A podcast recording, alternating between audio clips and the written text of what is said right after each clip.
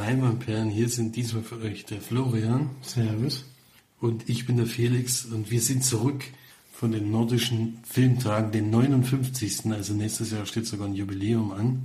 Wir sind gerade wieder nach Hause gekommen, das heißt, äh, man wird jetzt das Ende zuerst hören. Die meisten Aufnahmen haben wir nämlich schon gemacht.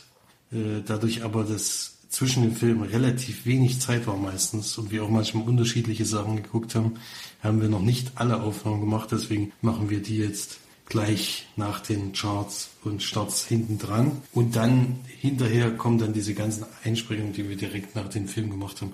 Unter anderem auch mit Vinzenz, der ja schon ein paar Mal bei uns dabei war.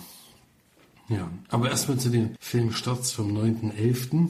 Der größte Neustart oder jedenfalls der größte Name wahrscheinlich ist bei Mord im Orient Express. Es sind nämlich einige bekannte Darsteller dabei, nämlich Johnny Depp, äh, Sir Kenneth Branagh spielt nicht nur mit, sondern hat auch die Regie geführt. Und ist ein Thriller äh, nach einem Krimi von Agathe Christie, was ich sogar schon kenne. Bin gespannt, ob die das spannend inszenieren können, weil die Agathe Christie Bücher sind jetzt nicht unbedingt Hollywood-Blockbuster-Stoff.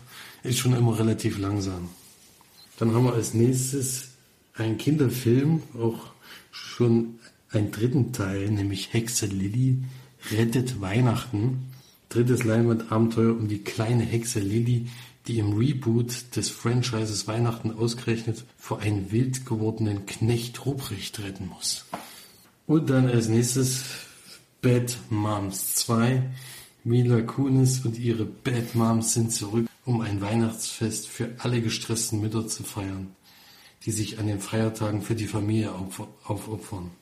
Ja, nachdem ich den ersten Teil nicht geguckt habe, freiwillig, bin ich froh, dass er nächste Woche anläuft, dass ich den zweiten nicht in der Sneak sehen muss. Und also der Trailer ist katastrophal und es ist genau die Komik, auf die ich nicht stehe, deswegen bin ich ganz froh, dass der nicht mehr kommen kann.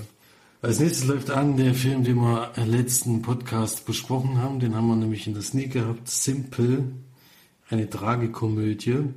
Wer das nochmal genauer hören will, aus deutschen Lande haben wir ganz gut bewertet dafür, dass es ein deutscher Film ist. Ähm, kann man auf jeden Fall mal gucken. Dann haben wir als nächstes Suburbicon, ein Film von George Clooney mit Matt Damon und Julian Moore in den Hauptrollen. Oscar Isaac ist auch noch dabei. Ist eine schwarze Komödie von George Clooney nach einem Drehbuch der Coen-Brüder über die spießige Vorstadthölle und einen Vater, der zum Gangster mutiert. Ein Trailer, der wirklich sehr witzig aussieht, aber bei George Clooney weiß man nicht so ganz, ob es klappt oder nicht. Ich bin gespannt. Äh, ein Blu-ray-Kandidat bei mir nur. Ins Kino zieht es mich dann nicht. Dann Die Liebhaberin, ein Drama. Groteske von Lukas Valenta Rinner über das arme Hausmädchen Belen, das in, einer Nudisten, in einem Nudistencamp in den Vororten von Buenos Aires lernt, für eine Utopie zu kämpfen. Es gibt wahrscheinlich viel Nackthaare zu sehen, würde ich mir behaupten. Dann jetzt nicht Drama um den Karrieremann Walter, der in eine tiefe Existenzkrise fällt, als er unerwartet seinen Job verliert. Ist die Arbeit das Maß aller Dinge? Das ist dazu die Beschreibung. Dann haben wir Rakete Perlmann, Komödie über die Künstlerkolonie Rakete Perlmann, die ihre Geldsorgen mit einem Theaterstück lösen will und dabei an die Grenzen des Idealismus gerät. Und das nächste Drama, Die Welt sehen, Antikriegsfilm um eine Gruppe von französischen Afghanistan-Heimkehrern, die auf dem Heimflug einen Zwischenstopp in einem Luxushotel auf Zypern machen. Alles noch nicht gehört? Pushing Dead. Charmante Indie-Komödie über die Tücken des amerikanischen Gesundheitssystems, einem HIV-positiven Autor, sein verrücktes Umfeld und die große Liebe. Unter anderem mit Danny Clower die man ja gleich auch beim Plakat erkennt. Ja. Dann können wir heute mal eine Dokum Dokumentation anteasern oder ankündigen. Das machen wir sonst eigentlich nicht, aber der lief nämlich bei den nordischen Filmtagen, hätten wir sogar fast gesehen, haben uns aber dann aus Zeitgründen dagegen entschieden. Weil es kalt war vor Und weil es kalt war. Kommen wir dann gleich noch dazu. Amateurs in Space ist eine Dokumentation über zwei Freunde, die mit einer selbstgebauten Rakete in den Weltraum fliegen wollen. Die Materialien dafür nehmen sie aus dem Baumarkt. Ja, klingt auf jeden Fall sehr interessant. Von dem Regisseur haben wir dann sogar noch einen Film gesehen. Und hätte ich gerne geguckt, aber es war wie gesagt nicht möglich. Ist aus Dänemark. Dann Coxa, Gangster-Thriller um den Kleinkriminellen Cenk, der in, eine, in einen Deal verwickelt wird, der ihm über den Kopf wächst. Werd niemals high von deinem eigenen Zeug. Das kann man auf jeden Fall empfehlen. Dann haben wir ein paar Dokumentarfilme. Noch ein Drama hätte ich dann noch, oder hier steht dann sogar Indie Thriller, nämlich Streiflicht. Indie Thriller um einen Galeristen, der ein wertvolles Gemälde erwirbt und sich daraufhin in ein Netz aus Intrigen, Mord und Machtspielen verwickelt. Außer der Mord im Orient Express und Amateurs in Space und Suburbicon ist da trotz der großen Menge nichts dabei, aber immerhin drei ist schon mal einiges.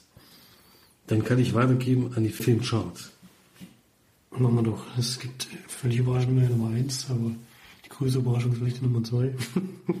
Auch das ist ein Einsteiger, war erstmal Platz 5. Cars 3 Evolution.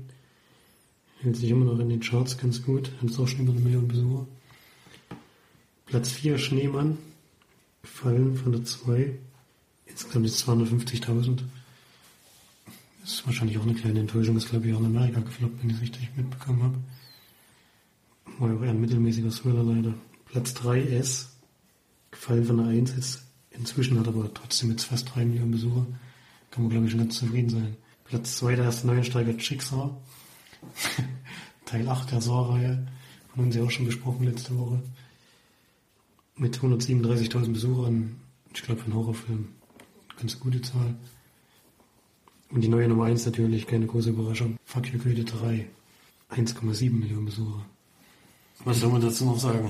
Der Trailer sieht echt wieder äh, nicht so überragend aus. Aber es reicht immer noch, um ins Kino zu rennen anscheinend. Die Leute wollen es sehen, ja. Komischerweise. Dann haben wir es ja schon angekündigt, wir waren diese, bei den nordischen Filmtagen ein Filmfestival in Lübeck, wo hauptsächlich Filme aus den skandinavischen Ländern gezeigt werden. Gibt aber manchmal auch Ausnahmen wie Island, also hauptsächlich halt aus dem Norden Europas. Ich glaube, Island gehört ganz und gar zu Skandinavien. Oder Island. Äh, aus Holland kam sogar ein, auch einer, der dann in, in, in Norwegen gespielt hat, deswegen er dann eben dabei sein durfte. Und ja, halt, entweder es spielt dort oder es kommt aus den skandinavischen Ländern. Das ist das Wichtige.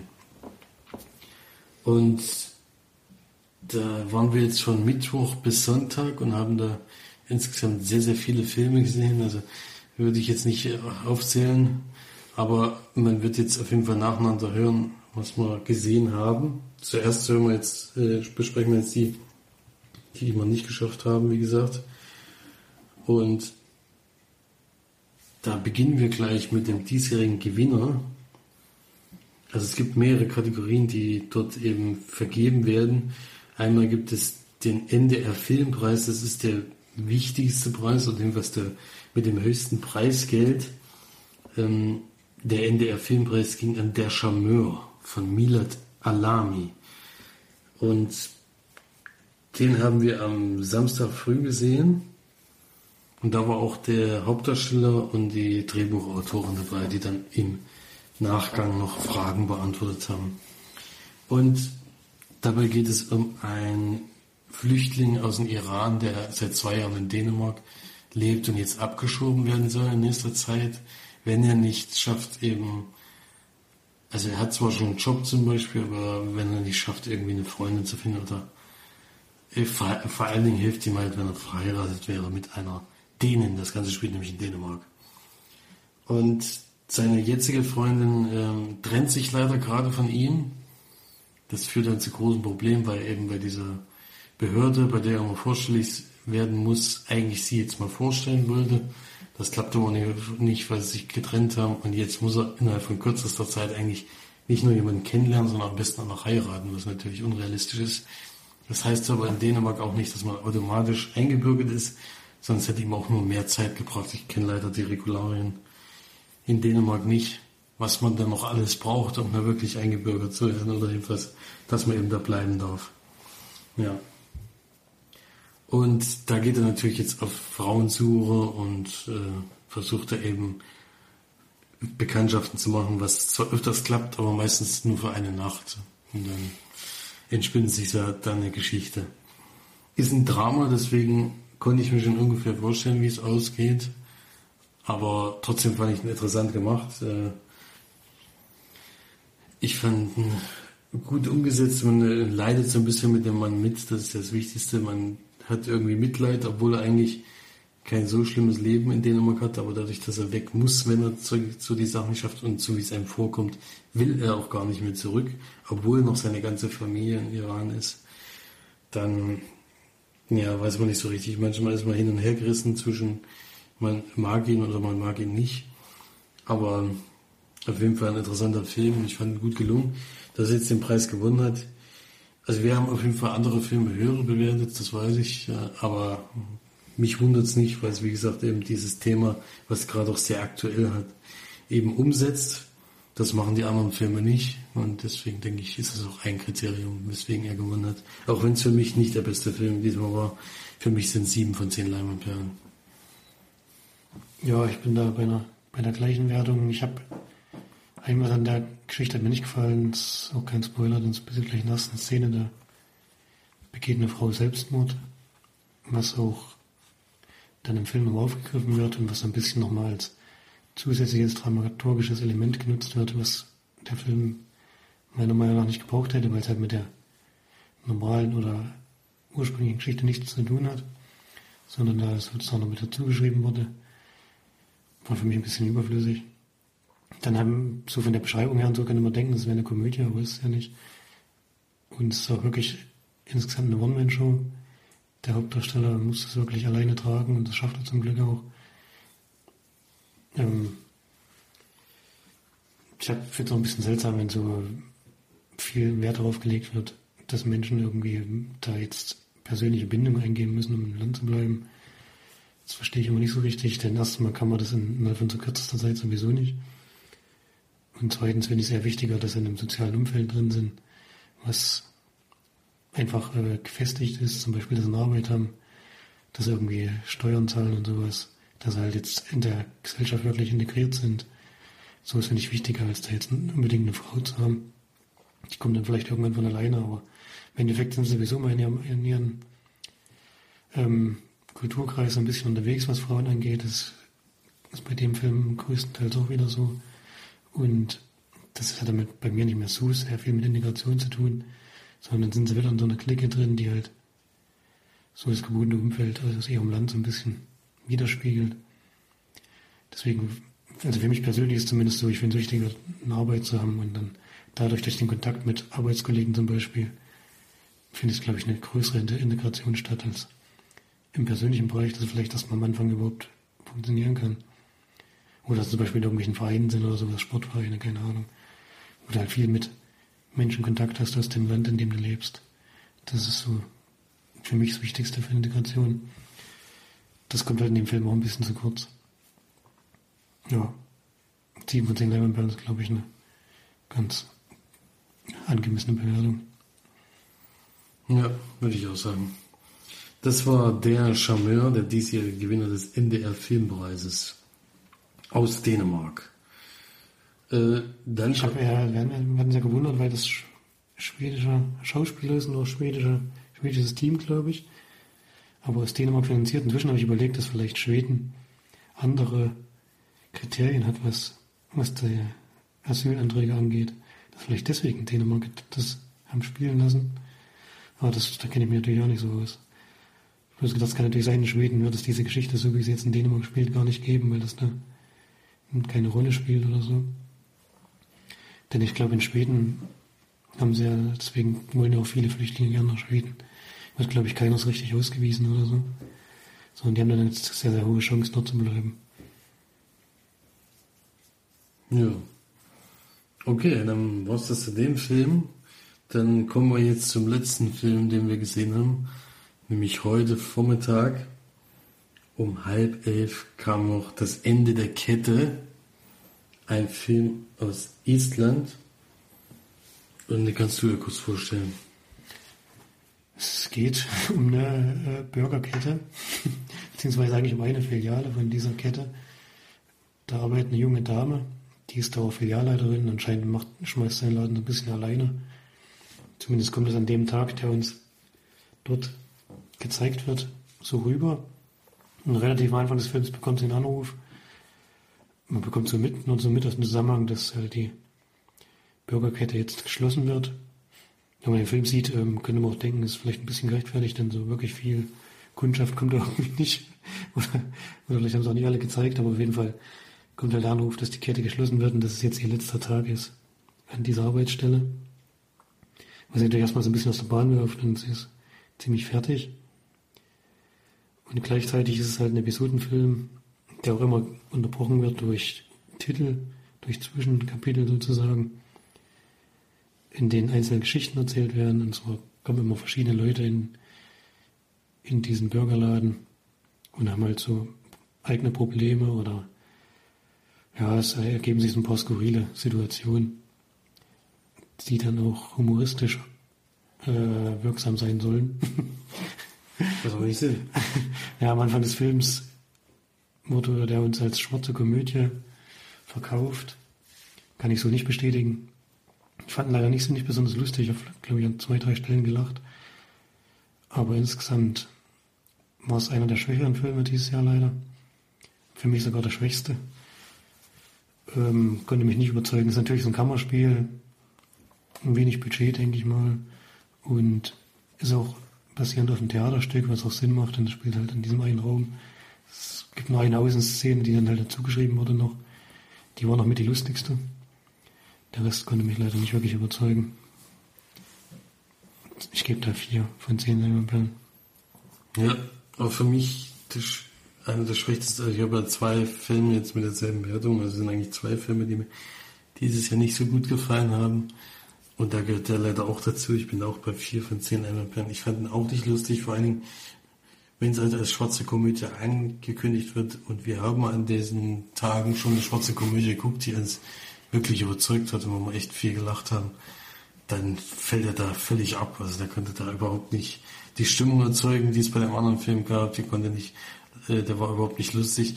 Äh, es war aber allerdings eine sehr schöne Ausgangssituation. Ich schätze mal, man hätte da viel draus machen können. Leider haben sie es einfach nicht geschafft. Das ist halt schade. Die Personen, die kommen, die sind nicht skurril genug und dieses komische Pärchen am Anfang, Die sind halt die waren mir auch egal, weil die, ich weiß nicht, die hatten so eine Geschichte, die war total sinnlos eigentlich. Ja.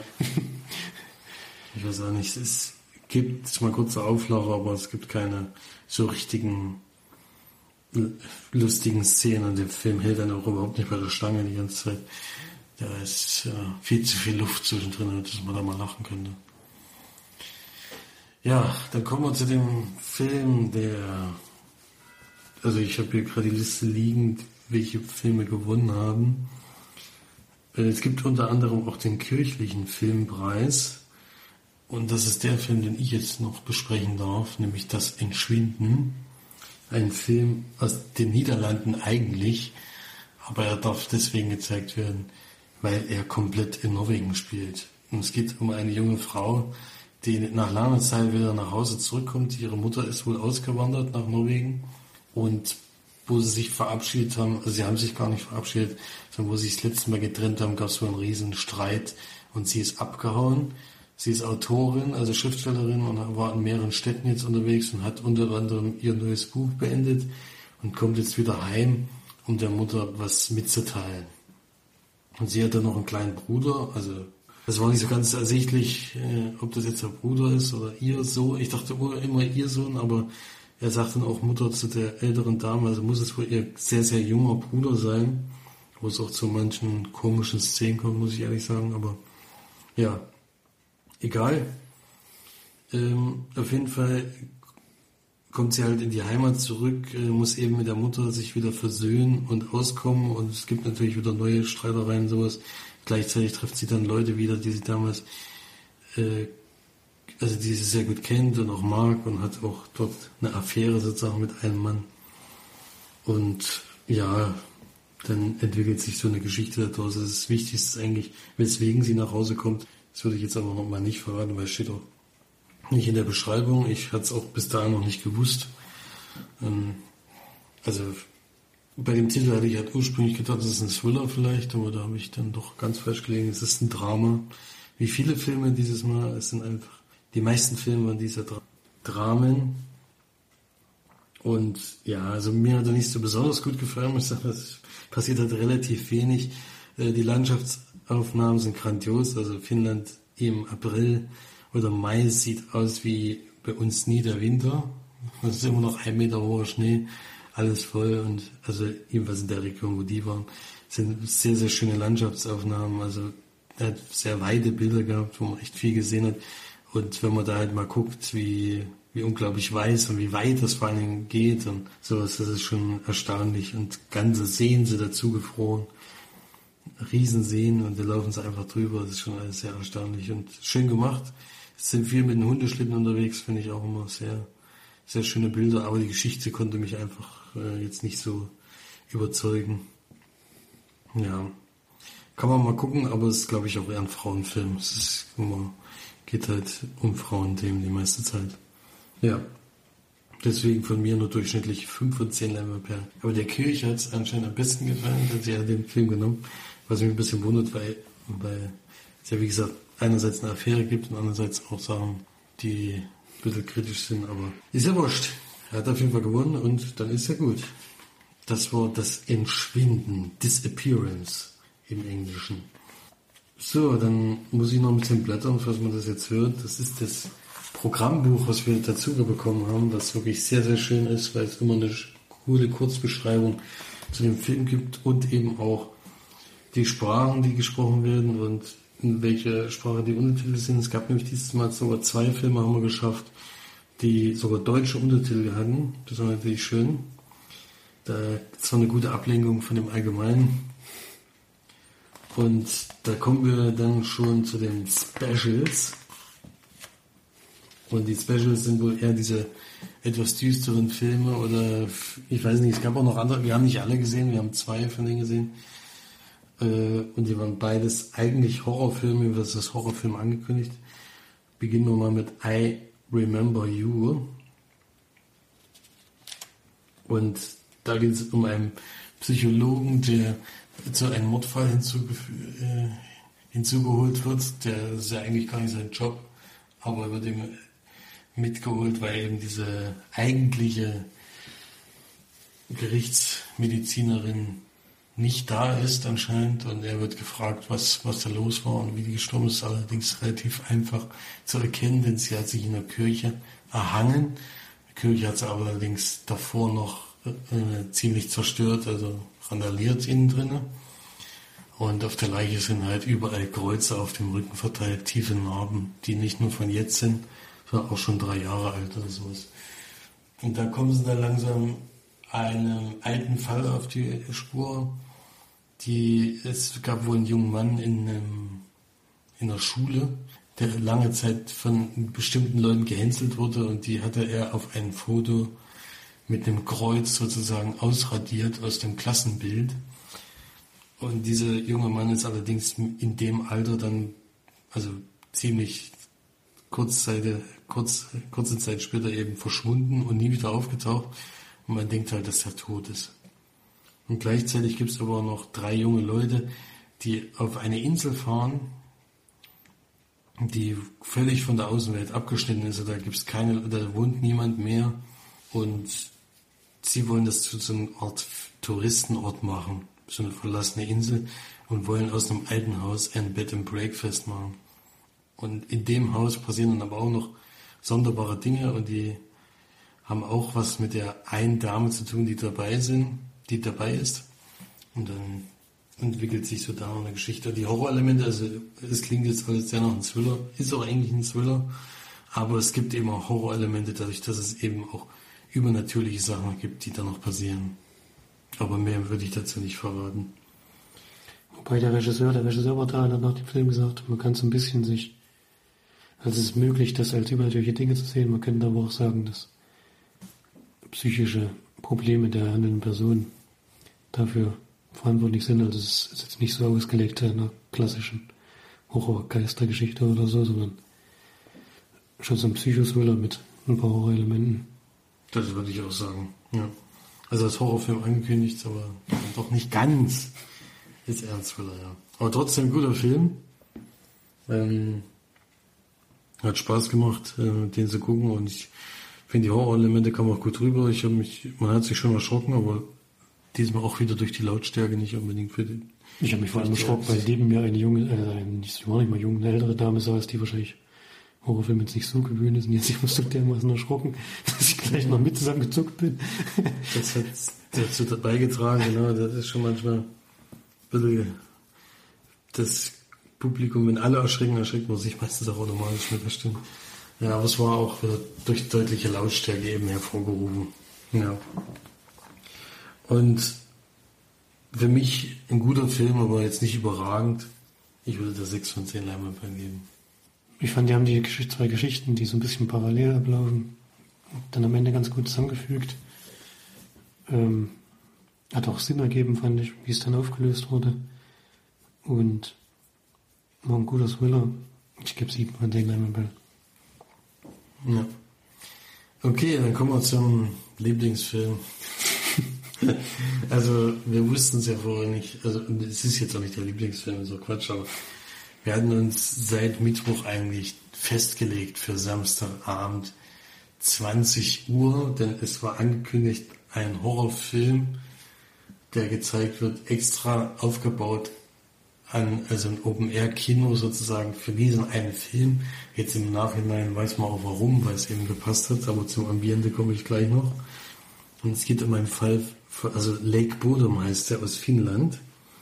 Es geht um einen Fall von 1960, bei dem drei Teenager an einem Ufer ermordet wurden, an diesem See, beim Zelten, und der Täter wurde bis heute nicht gefasst. Und jetzt also am Anfang wird uns gleich dieser Fall beschrieben, am Ende wird eben gesagt, es gibt sehr, sehr viele Theorien und der Film basiert auf diesen Theorien, wer der Mörder sein könnte, so ein bisschen. Ja. Und jetzt springen wir aber in die Heutezeit und es sind zwei junge Männer, die an diesen Seen fahren, in den See fahren wollen und diese Seen nachstellen wollen, um eben vielleicht doch noch irgendwas rauszufinden, was damals nicht rausgefunden wurde. Und dafür fragen sie zwei junge Damen, die diese allerdings anlügen müssen, damit die mitkommen, denn die, dem wird einfach gesagt, da ist ein schönes Haus an dem See, wo wir mal ein Wochenende verbringen können. Wenn natürlich nichts davon erzählt, hat natürlich alles nicht gestimmt. Und die kommen dann, lassen sich wirklich überreden, kommen dann mit. Und ja, dann sind sie halt am Zelten, nicht in einem Haus. Und dann passieren da natürlich komische Dinge, wie man halt beim Horrorfilm eigentlich erwartet. Ähm, ist zwar ganz klassisch am Anfang. Ich hatte auch erst gedacht, das wird das, was wir schon ganz, ganz oft gesehen haben, wie sich dann zum Glück nach einer halben Stunde oder so ungefähr rausstellt, oder vielleicht sogar drei Stunden, das war relativ spät, gibt es da nochmal eine deutliche Drehung in der Geschichte und es entwickelt sich ganz anders, wie es, wie es eben am Anfang gedacht war. Und es gibt dann sogar noch eine also es sind sogar zwei, denke ich, größere Twists drin, die ich so nicht vorhergesehen habe. Und da, das macht auf jeden Fall große Lust, diesen Film zu Ende zu gucken. Also das, es gibt eine längere Sequenz, die ich sehr, sehr gut fand, die ich so in einem Horrorfilm auch nicht gesehen, noch nicht gesehen habe, wo es eben dann auch zu heftigen Szenen kommt. Ich war überrascht, dass eben doch relativ viele da waren äh, bei diesem Film, weil er eben Open Air war, es war draußen, es war richtig kalt, es war klarer Himmel. Ähm, und die Leinwand stand im Endeffekt in dem See und wurde mit einem großen Beamer bestrahlt und wir saßen davor auf Liegestühlen oder so Art Campingstühlen und so waren dann nebenbei auch noch Zelte aufgebaut, bei dem so ein kleines Licht gebrannt hat, damit man die noch schon gesehen hat. Als Ambiente hat einfach perfekt zu diesem Film gepasst. Ich weiß mal, deswegen haben sie das auch gemacht. Das ergibt auch Sinn. Und das hat einfach diese Leinwand, jedes Mal, wenn wir in den Himmel geguckt haben oder irgendwo, dann hat es einfach immer die Leinwand erweitert, weil es im Hintergrund halt auch Wald zu sehen war, was perfekt gepasst hat. Und da sind halt die Zelte, wenn sie in den Himmel geguckt haben, hast du halt den Himmel gesehen. Äh, das war schon, hat einfach, war eigentlich das perfekte Ambiente für diesen Film. Deswegen hat es das den auch nochmal aufgewertet, denke ich. Und bin auf jeden Fall positiv überrascht. Ich hatte mich sehr darauf gefreut, aber ich wurde nicht enttäuscht zum Glück. Wir haben dafür einen anderen Film nicht gesehen, den wir auch hätten gerne gesehen, aber ja, Wir wollten den unbedingt gucken. Ist ja der einzige Horrorfilm, der jetzt da mal gelaufen ist, also richtiger Horrorfilm. Und der hat uns wirklich positiv überrascht. Also mich jedenfalls. Und ich gebe 8 von 10 Leimerperlen. Ja, kann, kann ich nicht viel anderes dazu sagen. Die Geschichte ist halt ein bisschen anders. Man denkt, man könnte vielleicht sagen, nach dem ersten Mord entwickelt sich es in eine ganz andere Richtung, als man es vorher gedacht hätte. Das war schon gut gemacht und halt jetzt nicht so das ganz klassische Drehbuch, wo man das ganz klassische Setting gewählt hat, was man in jedem zweiten Horrorfilm wahrscheinlich sieht. Von daher war es nichts Außergewöhnliches, aber halt anders erzählt und das ist dann schon eine positive, positive Überraschung, muss man sagen, wenn sowas auch funktioniert. Ich gebe sieben von zehn Diamondperlen. Horror ist sowieso unser Genre, da waren glaube ich auch Leute da, die jetzt überhaupt nicht gefallen, aber dann haben sie sich auch vorher nicht richtig informiert, was sie jetzt für einen Film sehen. Das war ähnlich wie bei, bei dem I Remember You. Da waren sie irgendwie auch alle nicht informiert, weil sie die meisten waren etwas schockiert, dass das ein Horrorfilm ist. Das war hier, also hier war es ja eigentlich an dem Bild schon zu erkennen, dass es da auf jeden Fall blütig wird. Und im zweiten Film, äh, im zweiten Film sag ich schon, im zweiten Satz steht schon, er erinnert an Slasher-Filme wie Freitag der 13. Also dann sollte man vielleicht auch den Text ein bisschen lesen. Aber kommen wir noch zu den letzten beiden Filmen, die wir hier noch besprechen können. Bevor dann die Einsprüche direkt vor Ort kommen, nämlich zwei Kinderfilme haben wir noch gesehen, also ich einen alleine und den anderen zusammen mit Florian, deswegen kann Florian jetzt vielleicht als allererstes erstmal den Film Versprechungen oder das, Vers nee, das Vers nee, Versprechungen tatsächlich, sogar komplett ausgesprochen, aus Island von einem Regisseur, der schon fünfmal, jetzt zum fünften Mal vertreten war bei den nordischen. Zum sechsten Mal sogar, ich glaube. Zum sechsten Die ersten fünf wurden eine Rolle gezeigt. Und immer mit Kinderfilmen. Und ja, den haben wir zusammen geguckt. Deutsch eingesprochen in dem Fall, weil es eben Kinderfilm ist, wird immer dort so gemacht, dass die von jemandem eingelesen werden, damit eben die Kinder es auch verstehen. Das ist ja eigentlich für Kinder gedacht. Die können ja meistens noch kein Englisch.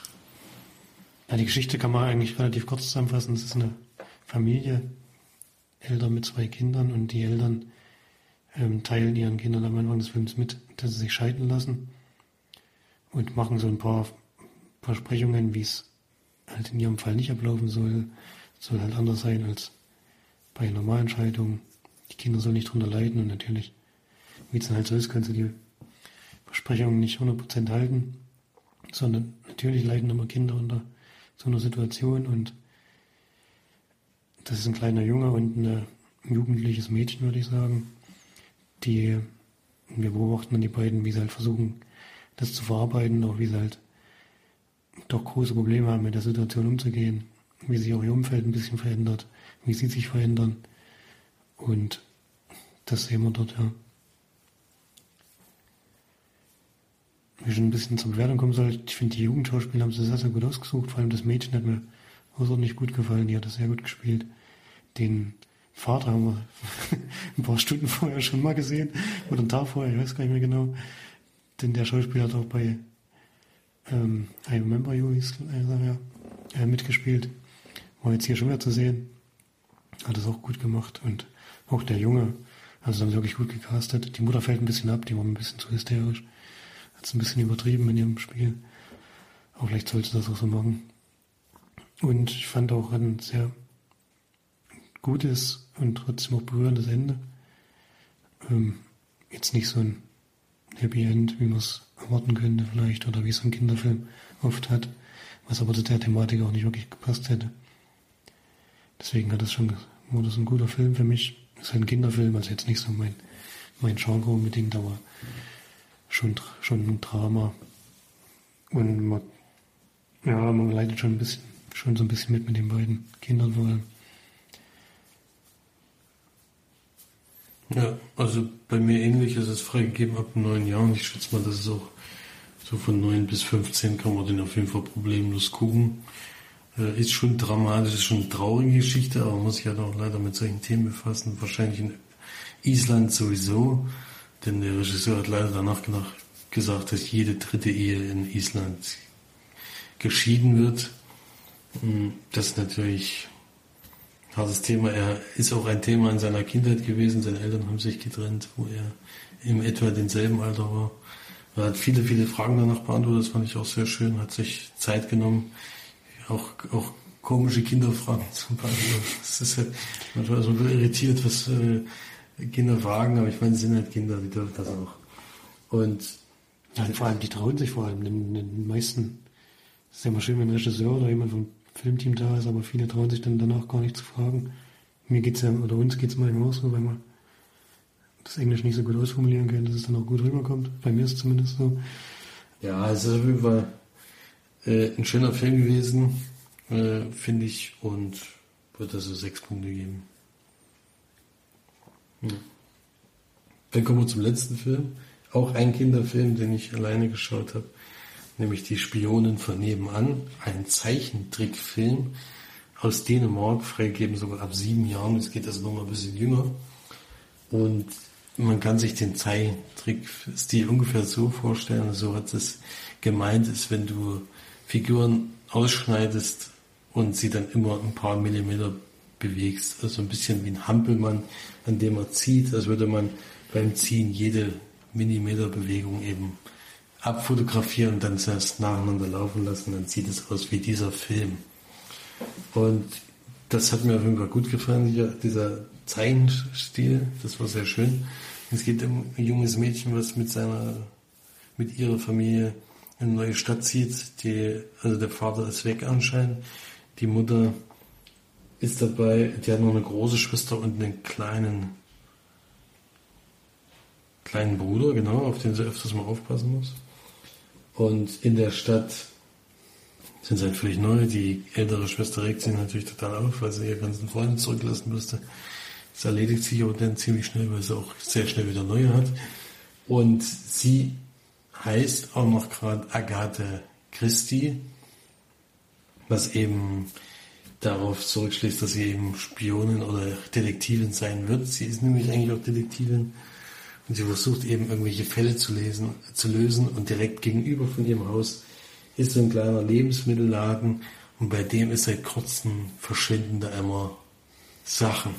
Und das ist so der Fall, um den sie sich kümmert. Gleichzeitig lernt sie aber noch einen jungen Mann kennen, mit dem sie sich so ein bisschen anfreundet. Er eigentlich nicht anfreunden will am Anfang, aber was sich dann irgendwann zu einer Freundschaft entwickelt.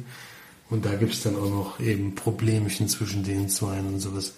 Und die Mutter ist halt sehr genervt von diesen äh, Detektivsachen, die sie eben probiert, weil sie eben eher Probleme damit macht, als irgendwelche Fälle zu lösen zum Beispiel. Sie ist dabei sehr erfinderisch zum Glück, baut sich all ihre Spionsachen, deswegen vielleicht auch Spionen, weil sie eben so die kleinen Kameras sich selbst baut oder sowas. Ein kleiner Computer. Also sie ist sehr erfinderisch und kommt damit sehr gut zurecht und löst dann auch irgendwann diesen schwierigen Fall. Ja, also wirklich viel für kleine Kinder, äh, also ab sieben Jahren ist der kriegt, ich schätze mal von sieben bis zehn, würde ich da sagen. Butler war es.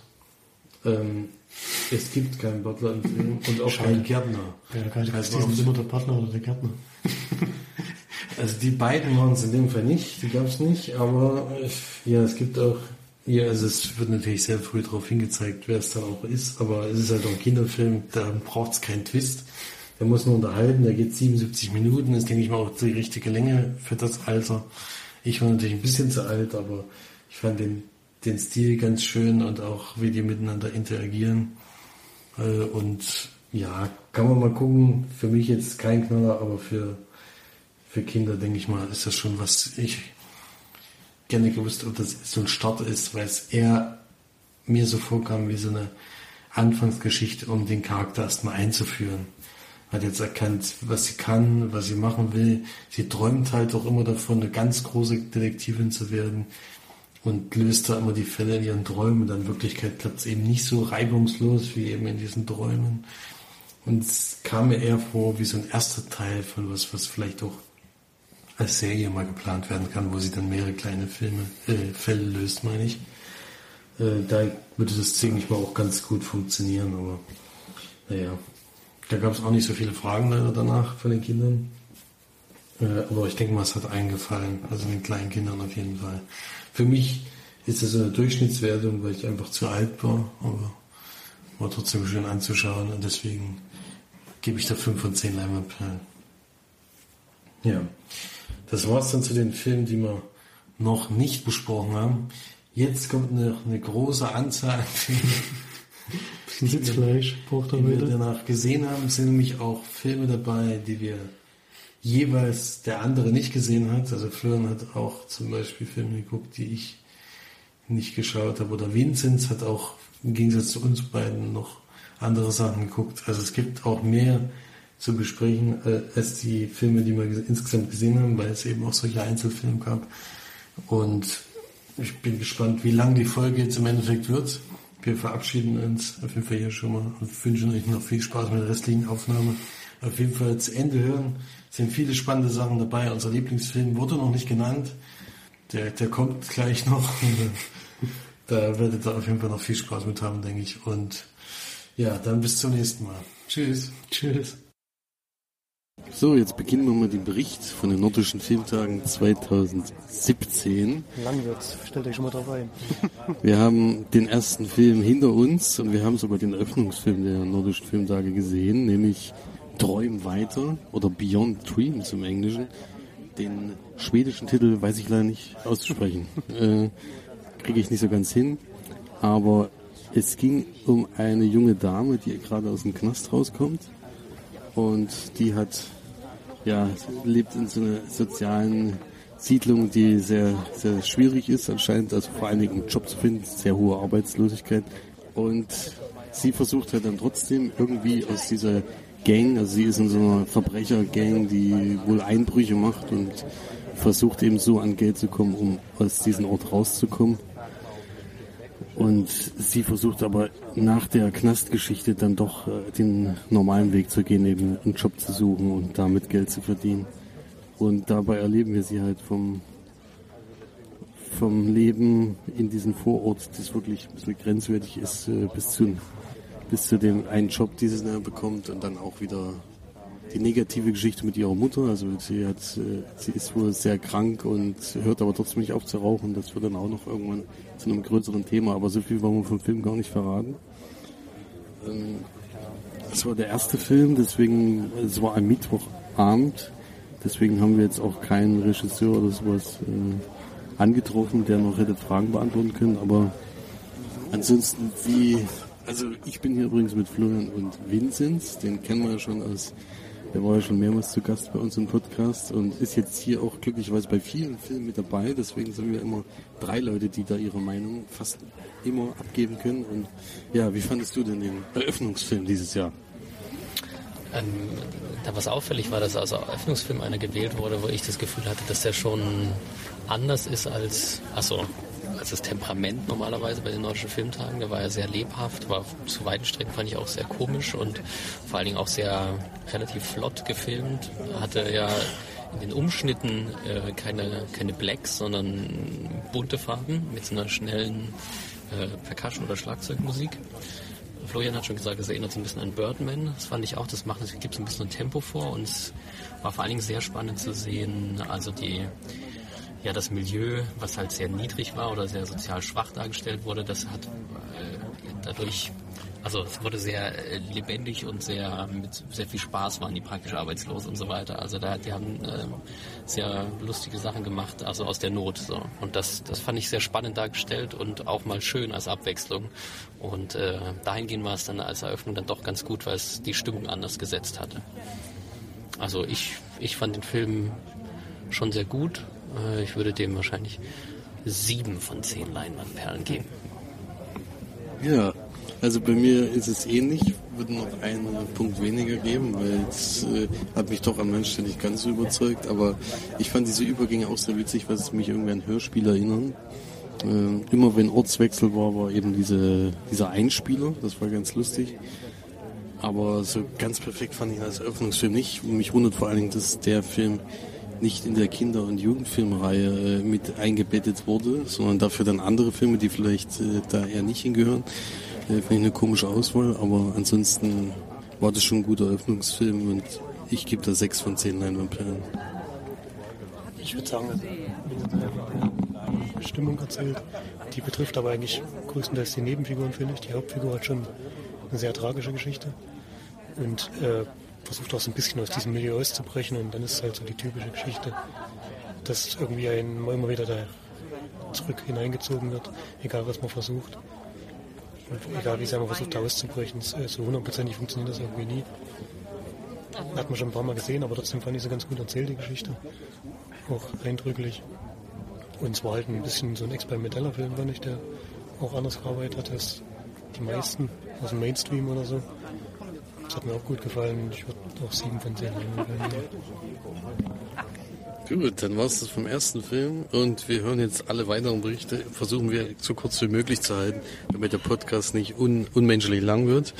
Aber wir werden noch viele, viele Filme sehen und werden da auch von allen berichten. Also dann viel Spaß noch.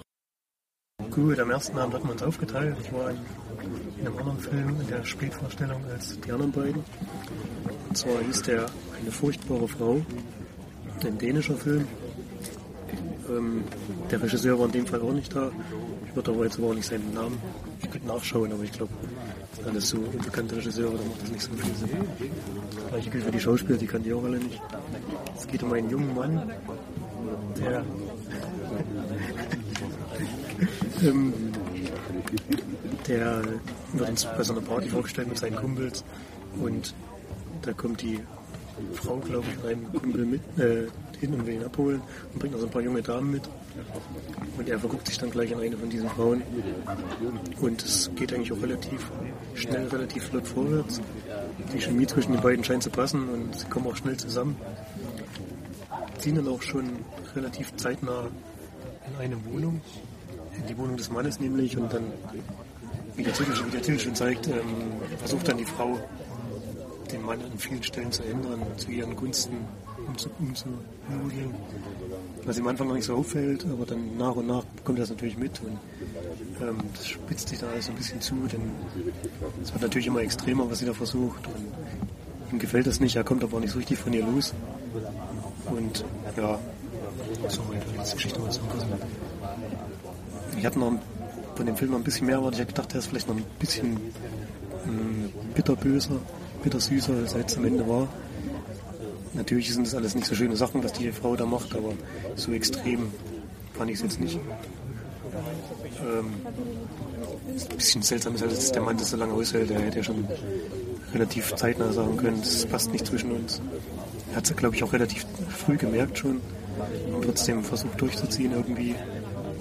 Ich weiß nicht, ob, wie viele Männer das machen würden. Deswegen einer von den eher ja, schwächeren Film, was heißt schwächer? Hat mir nicht so gut gefallen. Würde 5 von 10 Leinwandperlen geben. Ja, reicht glaube ich dazu. Gut, dann zum nächsten Film. Wir haben den dritten Film jetzt gesehen und der nennt sich Star Boys oder im Deutschen eben Sternensinger. Sternensinger, oder? Also. Auf jeden Fall ist es von einem finnischen Regisseur, der bisher Dokumentarfilme gedreht hat und ich werde sehr geblendet und sehe überhaupt nichts. ähm, und er war auch schon hier mit zwei Fil Dokumentarfilmen vertreten, hat er auch gewonnen. Und jetzt ist er zum ersten Mal mit einem Spielfilm vor Ort. Und es geht um zwei Junge in den Ende der 70er Jahre. Anfang. Oder 72. 72, gut. Anfang der 70er Jahre. Und die haben ein paar Problemchen mit ihren Eltern. Die sind nämlich ja, ja, die einen sind sehr offen, die anderen sind eben nicht so offen und kommen damit nicht so ganz klar. Also es sind zwei Paare, die, wo es scheint, dass sie sich demnächst trennen werden und die wollen das natürlich eigentlich nicht und die wollen vor allem zusammenbleiben, weil es äh, sehr gute Kumpels sind und der Film nennt sich auch Sternensinger, weil die eben auch als Sternensinger dann unterwegs sind, um Geld einzusammeln und sowas und da kommt dann der erste große Crash zwischen diesen Familien und dann entwickelt sich da so eine Coming-of-Age-Geschichte mit ja, Beziehungstrauma, würde ich jetzt mal nennen. Aber mehr wollte ich dazu noch nicht verraten. Äh, beruht auf jeden Fall auf einer, also von ihm anscheinend erlebten Geschichte, denn die Namen stimmen, also sein Vorname war unter anderem vertreten und auch der von seinem besten Kumpel. Also so ähnlich soll es wohl auch in Wirklichkeit gewesen sein. Und ja, wie fandet ihr es denn? Also ich, genau, wir fanden ihn eigentlich bisher den stärksten Film, so war jetzt erst der dritte.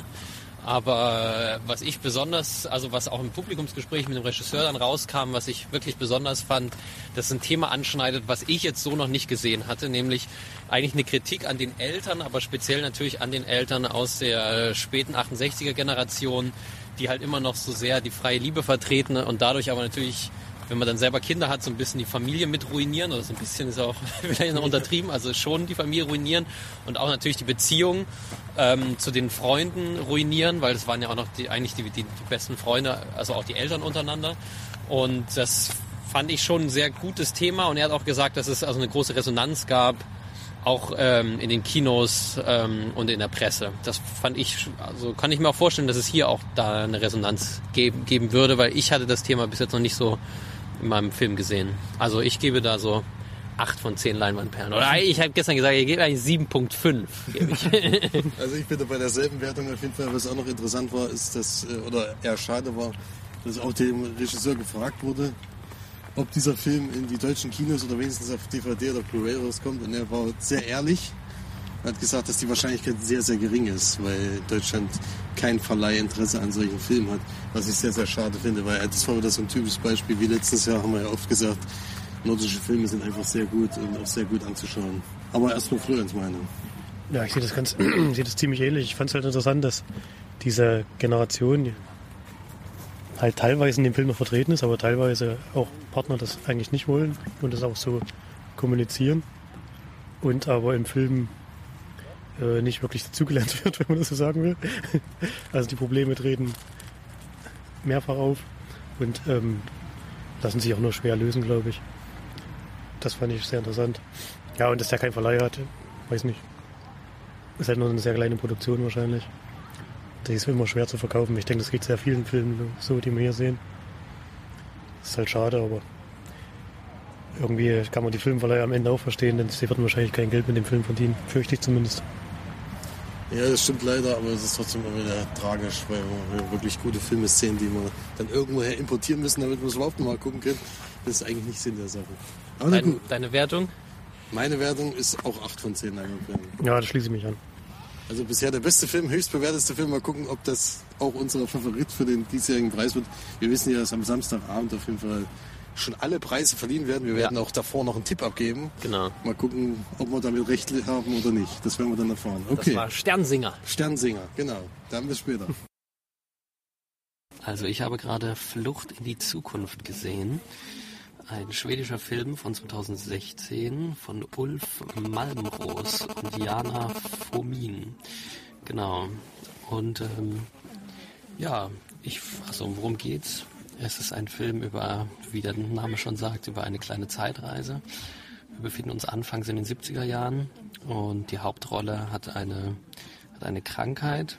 Er hat irgendwie hat, äh, eine Krankheit, die auf jeden Fall in den 70er Jahren nicht geheilt werden kann. So eine Art Lungenkrankheit. Er hat auf jeden Fall einen ganz schwachen Atem und äh, kann kaum Sachen gut heben und so, ohne dass er ganz äh, schnell aus Atem, außer Atem kommt. Und ähm, Genau, ist dann irgendwann sehr deprimiert, arbeitet in einem Plattenladen und sitzt dann irgendwann in der U-Bahn. Und dann kommt auf einmal in der U-Bahn so ein ganz neuer Wagen an, eher von heute oder eher so, sah fast sogar noch futuristischer aus, ein Wagen, der vielleicht sogar auch erst in fünf Jahren so gebaut würde. Und dann steigt er da ein und auf einmal fährt die U-Bahn in dieselbe Station und äh, dann ist er komplett in der in der Jetztzeit oder wie gesagt in der Zeit in fünf Jahren oder so. Ist dann erstmal sehr verwundert und ähm, trifft dann, also will dann nach Hause gehen und in seinem Haus trifft er dann auf ähm, eine Dame, die heißt, ja, weiß ich gerade gar nicht mehr. Genau. Und ja, wundert sich erst, dass die in seinem Haus wohnt, aber sieht natürlich alles anders aus und es halt dann kommt dann nach und nach darauf, dass es eine tatsächliche Zeitreise ist und ja, die beiden Hauptfiguren verlieben sich dann ineinander und ähm, ja, er findet dann raus, dass in dieser Zukunftszeit seine Krankheit nur noch so eine Routineoperation ist und ja, er versucht dann halt sein Leben zu retten und irgendwann versucht er auch die Liebe zu retten. Ja, ist in der Kategorie Kinder- und Jugendfilme. Sie ab 14 freigegeben würde ich auch so, also der war genau der Regisseur, der Ulf Malmros, der war schon 2000 und 2002 mit äh, Film hier vertreten, wo er in den beiden Jahren auch die Preise gewonnen hat. Also er war vielleicht sogar noch in anderen Jahren hier vertreten, aber da hat er zweimal schon den Filmpreis in der Kinder- und Jugendfilm-Kategorie gewonnen. Genau. Ich weiß es nicht, ob der Film dieses Jahr gewinnt. Ich fand den, fand ihn zwar nett, aber auch ja, also sehr gut, gut gespielt. Ich fand vor allem die beiden Darsteller ganz nett. Ich fand den, den Hauptdarsteller nicht ganz so gut wie die Hauptdarstellerin weil irgendwie, ich fand es ein bisschen eigenartig, dass er, er hat irgendwann sehr um seine Liebe gekämpft, aber so seine eigene Krankheit, weil dann irgendwann kam raus, dass er jetzt in zwei Tagen stirbt, das hat er dann rausgefunden, äh, indem er die in der Zukunft dann äh, geguckt hat, wann, wann er denn sein Sterbedatum ist und ja, dafür war er dann sehr, sehr aufgeräumt und äh, fand ich, dafür, dass er in zwei Tagen stirbt und ist so, so ein paar andere Sachen fand ich noch nicht so ganz so überzeugend. Aber ich glaube, für, für Jugendliche ist das sehr spannend. Ich würde ihm jetzt so für mein Alter eher so ja, sechs, sechs Leinwand überdurchschnittlich, so ein bisschen, aber jetzt auch nichts, nichts völlig Umwerfendes geben. Genau, das war Flucht in die Zukunft. Ja, wir haben jetzt den vierten Film gesehen, nämlich Cloud Boy, wo auch gleich die erste Frage zur Regisseurin danach war, warum heißt es Cloud Boy? Und sie sagt, weil der Junge, der in der Hauptrolle spielt, sich zwar ein bisschen verändert, aber was immer gleich bleibt, ist der Himmel. Also äh, es geht nämlich in dem Film darum, dass ein Junge halt getrennte Eltern hat. Er kommt selber aus Belgien, kriegt von seinem Vater aber so ein paar Brocken Schwedisch mit, weil die Mutter ist Schwedin. Und ähm, er soll dann im im Sommer zum ersten Mal nach einer langen Zeit, anscheinend seit er drei war, hat dann die Regisseurin im Nachhinein gesagt, hat er seine Mutter nicht mehr besucht und nicht mehr gesehen und jetzt fährt er zu ihr. Und die wohnt halt wirklich ganz oben im Norden von Schweden, im Lappland, wo man wirklich noch mit den Rentieren, äh, also G Geschäfte macht, Rentiere fängt und ähm, genau, und er sie jetzt zum ersten Mal besucht so. Und er ist eigentlich jetzt das Stadtkind geworden in Belgien, lebt in der Stadt und interessiert sich jetzt weniger für die Natur kommt also zum ersten Mal zur Mutter und hat natürlich dann ganz große Aversionen. Er hat, lernt dann seine Halbgeschwister dort kennen, die er auch erstmal nicht so richtig äh, leiden kann. Und genau, es kommt zu Problemen. Aber vielleicht ändert sich das ja nach einer Weile, ohne zu viel vorwegzunehmen. Aber das ist eigentlich der Film, ist auch eine Handlung, die ist jetzt auch nicht zum ersten Mal vom Himmel gefallen, sondern eigentlich hier in einer Variation, die natürlich wieder sehr skandinavisch daherkommt. Genau. Willst du noch was dazu sagen? Ich würde vielleicht noch sagen, dass bei solchen Filmen, wo die Story eigentlich schon bekannt ist oder wo man es schon öfters gesehen hat, immer sehr wichtig ist, dass die Charaktere eben sympathisch rüberkommen. Das fand ich bei dem Film sehr gelungen. Also nicht nur der Junge, der eben äh, nach Schweden reist, um die Mutter zu besuchen, sondern auch die zwei Kinder, die dort noch sind, haben sehr viel dazu beigetragen, dass man den Film mag.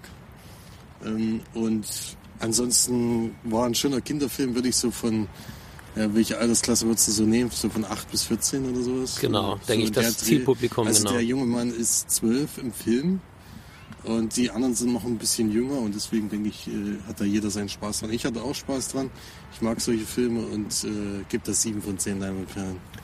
Ja, mir hat der Film nicht ganz so gut gefallen. Also ich kenne sehr gute Kinder- und Jugendfilme skandinavische und den fand ich eher so, gerade weil die Story schon bekannt war. Und ich muss sagen, die Regisseurin war total happy mit ihrem Hauptdarsteller. Ich war nicht ganz so überzeugt von dem. Ich habe zum Beispiel manche Handlungen von dem irgendwie nicht ganz verstanden. Gerade am Anfang, wo er dann manchmal so noch so sehr nach Hause wieder will und ja, an seine Halbgeschwister dort nicht anknüpfen kann irgendwie. Da konnte ich ihn, also ich konnte ihm das nicht richtig nachvollziehen als Zuschauer, warum der jetzt so teilweise halt dann krass oder so sehr ablehnend reagiert. Das konnte ich ihm nicht glauben. Ganz im Gegensatz zu seinen Halbgeschwistern. Das waren sehr junge Darsteller. Der, der Halbbruder, der eine, der weiß ich jetzt nicht, war vielleicht sieben oder noch jünger, würde ich sagen. Also die war, fand ich sehr stark und der war auch mit Abstand der lustigste. Der hatte auch mit die lustigste Szene im Film also die fand ich sehr gut und leider hat den Hauptdarsteller nicht so stark und deswegen war es für mich dann auch gerade mit der Handlung eher Mittelmaß. Da würde ich fünf von zehn Leinwandperlen vergeben. Okay, das war's zu Cloud Boy und wir geben weiter. Zu den, mal gucken, was wir als nächstes sehen. Gut, der Donnerstagabendfilm 1930, glaube ich, war's. Ja. Da haben wir Miami gesehen, diesmal wieder zu dritt. Und worum geht's? Wir haben zwei junge Damen, ich eine ist vielleicht so, weiß nicht, Anfang 30 oder so, die andere Anfang 20 oder Mitte 20. Und wir lernen die kennen, die jüngere von den beiden geht zu einem Auftritt von der älteren Dame, die so Tänzerin ist, ein finnischer Film, glaube ich. Finnisch, ja. ja. Ähm, und da ist es anscheinend so üblich, dass es solche Tänze gibt, ähm, so erotische Tänze oder sowas. Ohne Aussehen. teilweise vor großem Publikum, teilweise auch ein bisschen im privaten Bereich, ohne jetzt Striptease und sowas. Also einfach so anregende Tänze oder so, was ich das nennen möchte. Und da geht sie halt hin und lernt dann, beziehungsweise sie weiß das glaube ich schon, sie ist auf der Suche nach ihrer Schwester, die sie dann da trifft, die so die Haupttänzerin. Aber bei dem Auftritt geht auch ein bisschen was schief und die Gruppe, die Tanzgruppe fällt auseinander. Und die Schwester muss auch ein bisschen fliehen vor so einem schmierigen Typen und geht dann halt mitten in das Haus der jüngeren Schwester. Der Vater ist vor kurzem, glaube ich, kommt so rüber gestorben. Und die beiden, ja, die große Schwester weiß noch gar nicht, was los ist, bekommt das dann aber auch relativ schnell mit. Und dann wird es ein Roadtrip. Wird auch schnell klar, der großen Schwester fehlt Geld und sie müssen durch Auftritte das reinholen. Und das dabei beobachten wir dann die beiden. Reicht vielleicht die Story. Ja, würde ich sagen. Gut, wie war es bei euch? Also, äh, der Film hat deswegen beeindruckt, weil er äußerst laut war in der Musikszene. Also, es war am Anfang sehr komisch, weil die Gespräche sehr leise waren und dann hämmert da diese Musik rein. Da hast du einen Schock fürs Leben gekriegt. Ähm, aber es war auch äh, das größte Kino äh, überhaupt äh, im, im Cinestar, deswegen äh, werden sie natürlich die Soundkulisse da auch ausnutzen. Ähm, ansonsten, ja, die Tanzszenen haben mich schon ein bisschen irritiert. Also es ist halt in Deutschland einfach nicht so braucht, diese, ja, wir gehen in irgendwelche Clubs und dann drehen zwei Damen auf, die einfach so mal tanzen. Aber ansonsten fand ich schon sehr spannend.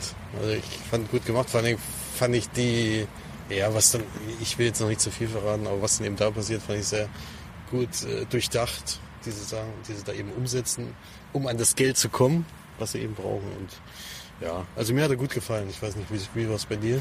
Ich fand ihn auch tatsächlich einen sehr guten Film. Also ich war sehr überzeugt von der, tatsächlich auch von der Machart, so wie Felix. Mir hat es sehr gut gefallen, wie der, also der war handwerklich einfach sehr sauber gemacht und vor allen Dingen auch ein bisschen anders. Auch sehr, der hatte, fand ich, sehr gute Schnitte gehabt. So, der hat nämlich manchmal krasse Musiken äh, aneinander gesetzt. So, dann gab es irgendwie eine traurige Szene im Auto, wo die Schwester weint und dann wurde so knallhart dann die nächste Szene daneben geschnitten, also da, dahinter geschnitten. Das fand ich sehr, also sehr gut. Und es gab einen ganz glorreichen Moment, den ich jetzt nicht spoilern darf. Aber ähm, also er hatte mich an vielen Stellen sehr das Einzige, was ich so als Hauptkritikpunkt sehen würde, war, dass er ein bisschen lang war. Auch längere Handlungswindungen dann am Ende hatte, wo ich dann sage, das hätte man irgendwie ein bisschen kürzer für mich machen können. Und es war dann auch irgendwann so ein bisschen vorhersehbar. Also nicht, nicht wirklich was passiert, aber es war so, okay, man weiß ja, sie müssen noch irgendwie ans Geld kommen, irgendwie müssen sie noch ans Geld kommen, was kommt jetzt? Okay, okay, gut, jetzt machen sie es halt so. Aber also so, deswegen, das war mir dann am Ende ein bisschen zu lang dafür, dass du darauf schon so gewartet hast. Ich würde da wieder einmal 7.5 Leinwandperlen vergeben. 7.5, das heißt genauso viel wie Sternsinger? Ja, genau. Für mich waren die beide sehr gut. Okay, na, ich würde ein bisschen schwächer als Sternsinger noch äh, einschätzen. Also der Kritikpunkt ist für mich auch äh, eben diese Länge. Das hat er dann doch nicht gebraucht, eigentlich der Film, denke ich. Genau, was ich noch sagen wollte, ich fand die beiden Hauptdarsteller wirklich sehr gut. Also gerade wenn man die dann noch, weil die im, im, Interview waren danach und die haben wirklich sehr gegen ihren Typ gespielt, fand ich. Und das haben sie für mich aber absolut überzeugend gemacht ja, im Film. Also schauspielerisch war es auf jeden Fall allerhöchstes Niveau. Ähm, hat großen Spaß gemacht. Ich gebe da 7 von 10 Leinwandperlen. Ich finde auch, der Film sieht richtig gut aus. Der, also ich glaube, der muss sich eigentlich vor Hollywood-Produktion nicht groß verstecken. Nee, der war gut. Ästhetisch war der sehr gut. Ja. ja. Ja, was mir, was ich ein bisschen kritisieren würde, was ich auch, was wir auch dann Regisseuren da im Film gefragt haben, es gibt am Anfang ganz kurze Sequenz vom ziemlich vom Ende des Films, wahrscheinlich um so ein bisschen zu zeigen, in was für eine Richtung der Film sich dann entwickelt. War zumindest ihre Meinung, dann hat sie auch gesagt. Ja. Das soll so ein bisschen so schon mal so einen dramatisch, genau, dramatisch schon mal was, kurz was vorgeben. so. Mhm. Ja, ich, ich mag sowas nicht so gerne und also es ist jetzt wahrscheinlich eine persönliche Sache. Für mich war das, hätte es das nicht gebraucht. Und es ist vielleicht, vielleicht kein Spoiler, wenn man das sagt, der, Spiel spielt, der Film spielt keine Sekunde in Miami. das fand ich noch ganz cool. Ja, das, das haben sie gut im Shift. Ja. Das hat mir gefallen und ich gebe 7 von 10 Leinwandperlen. So, 22.30 Uhr. Der letzte Film ist jetzt auch Geschichte. Wir haben uns in die Zukunft begeben nach 2095. Und ich weiß leider immer noch nicht, wie wir diesen Filmtitel aussprechen. Ja, äh, und zwar, also das ist eine Abkürzung, sie heißt KEDA, Q-E-D-A und es steht irgendwas für Quantum, blablabla, also deutsch übersetzt das Zeitreisende, die nämlich sich teilen müssen. Das ist da auch irgendwie in dieser, in diesem Ich glaube, es heißt Akronym, aber jetzt lehne ich mich vielleicht auch aus dem Fenster. Also selber wie bei Radar sozusagen. Also eigentlich eine Abkürzung für einen, für einen äh, langen Begriff, ähm, in dem nur die Anfangsbuchstaben vorkommt.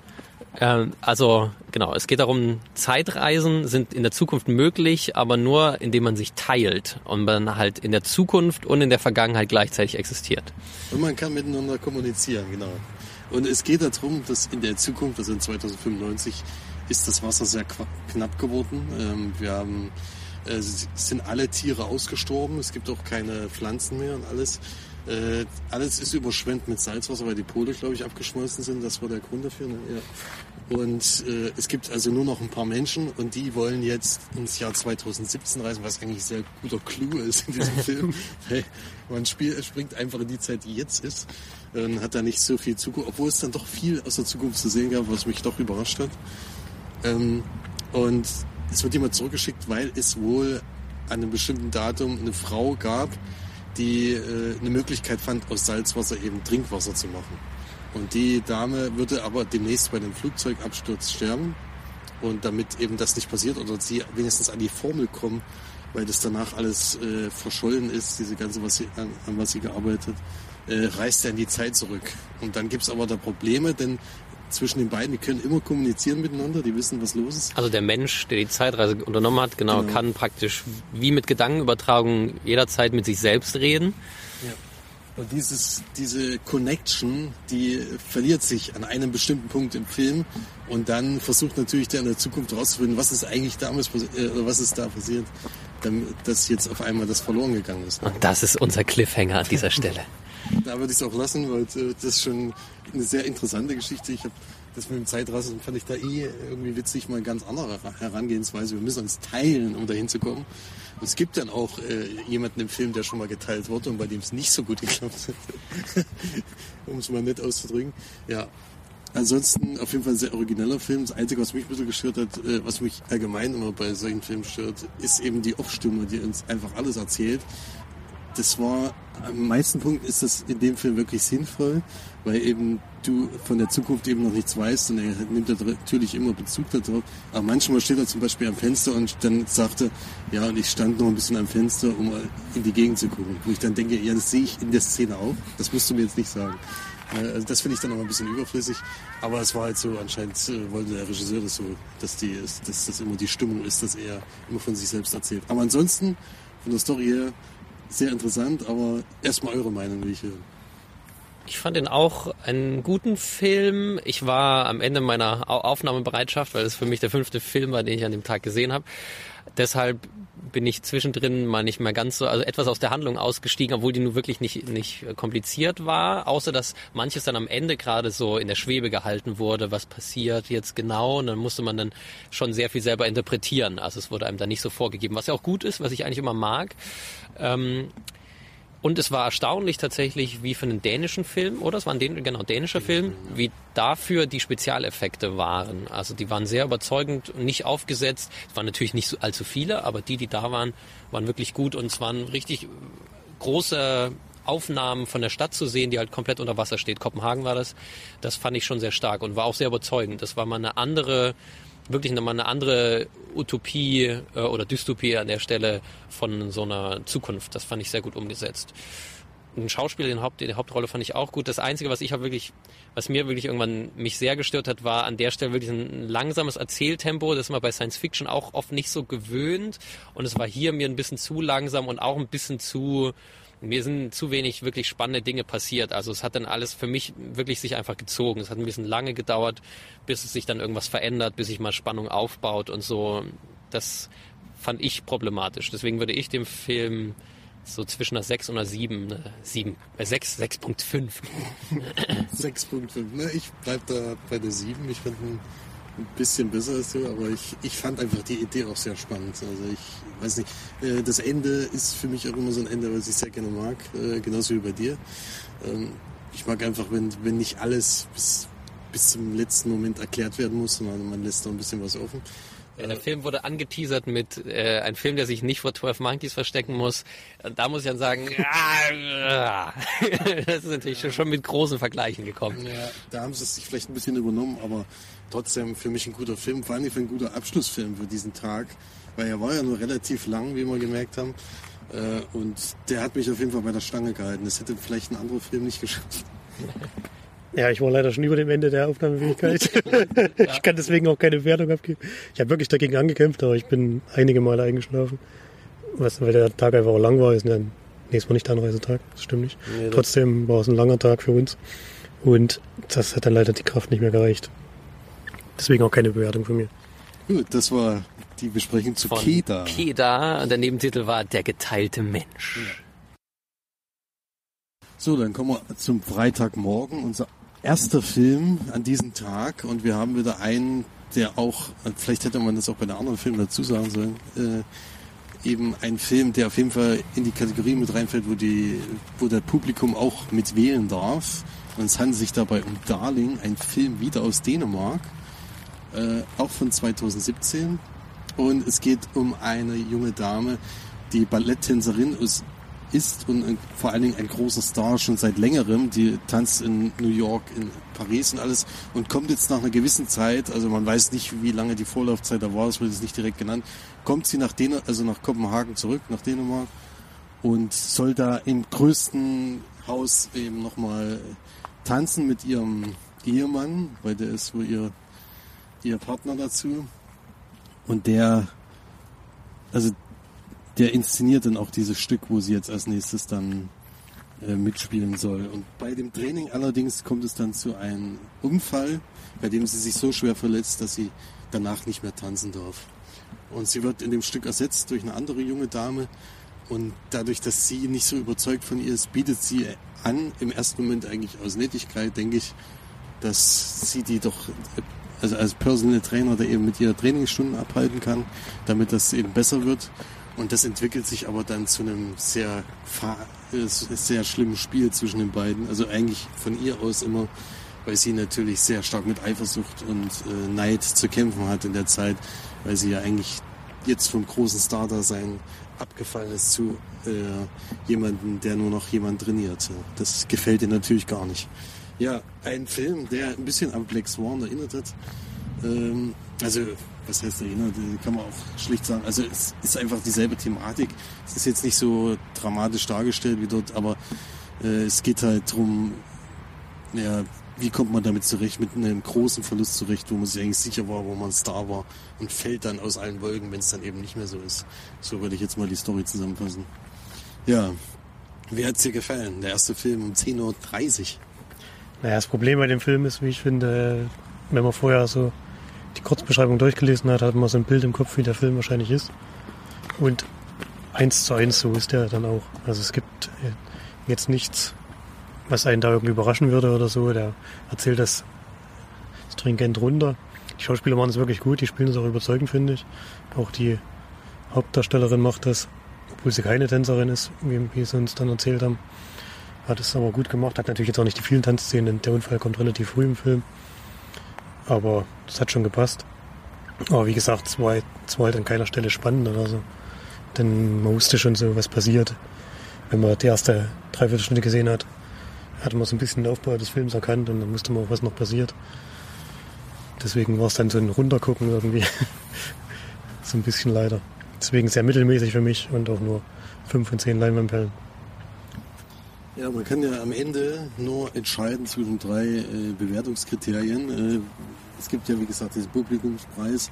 Der Film war da auch wieder dabei. Und das war der erste Film, wo ich tatsächlich bei mäßig reingeworfen habe, was die schlechteste äh, Wertung ist. Also, der hat mir nicht so gut gefallen.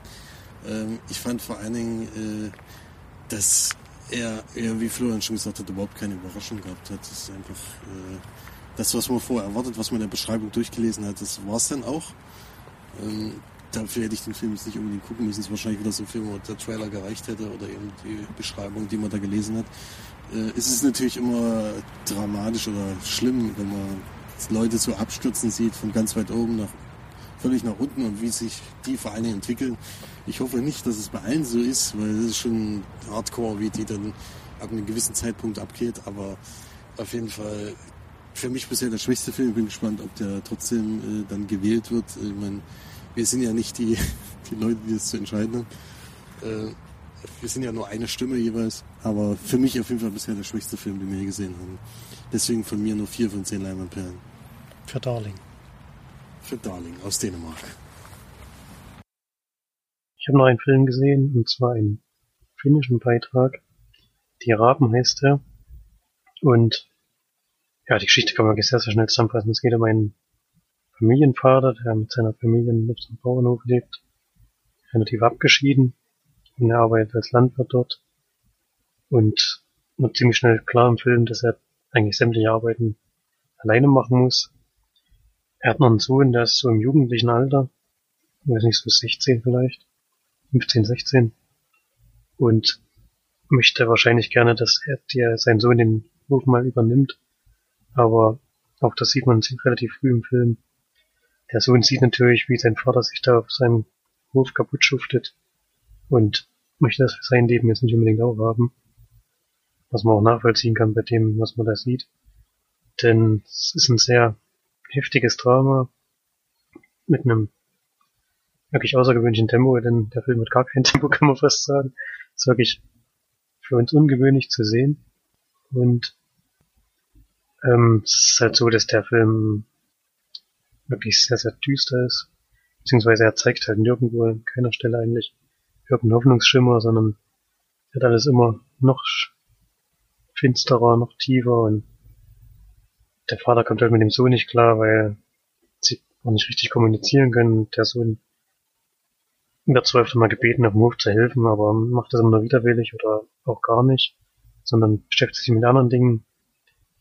Wahrscheinlich auch um zu zeigen, dass sein Interesse wirklich nicht dort in diesem Hof besteht was man wirklich auch nachvollziehen kann teilweise.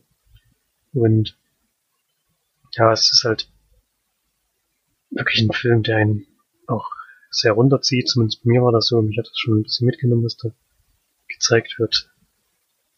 Ist halt nirgendwo irgendwie ein Lichtstreifen am Horizont oder so, sondern sehr, sehr trostlos und wahrscheinlich hat der Film bei mir sogar funktioniert, so wie er soll, denn wie gesagt, mich hat das schon runtergezogen, das Thema, und ähm, habe auch mitgelitten mit den Personen, die da, mit, die da involviert sind. Aber ich würde den Film auf keinen Fall weiterempfehlen, denn macht keinen Spaß, den zu sehen. Soll auch keinen Spaß machen, aber das ist dann immer die Frage, warum man sich dann sowas anschaut. War schon wirklich sehr, sehr düster. Und gebe trotzdem sechs von zehn Leinwandperlen, weil halt bei mir funktioniert hat. Aber keine Empfehlung. Gut, dann zum nächsten Beitrag. Ja, ich kann vielleicht noch was dazu sagen zu das Ende der Kette.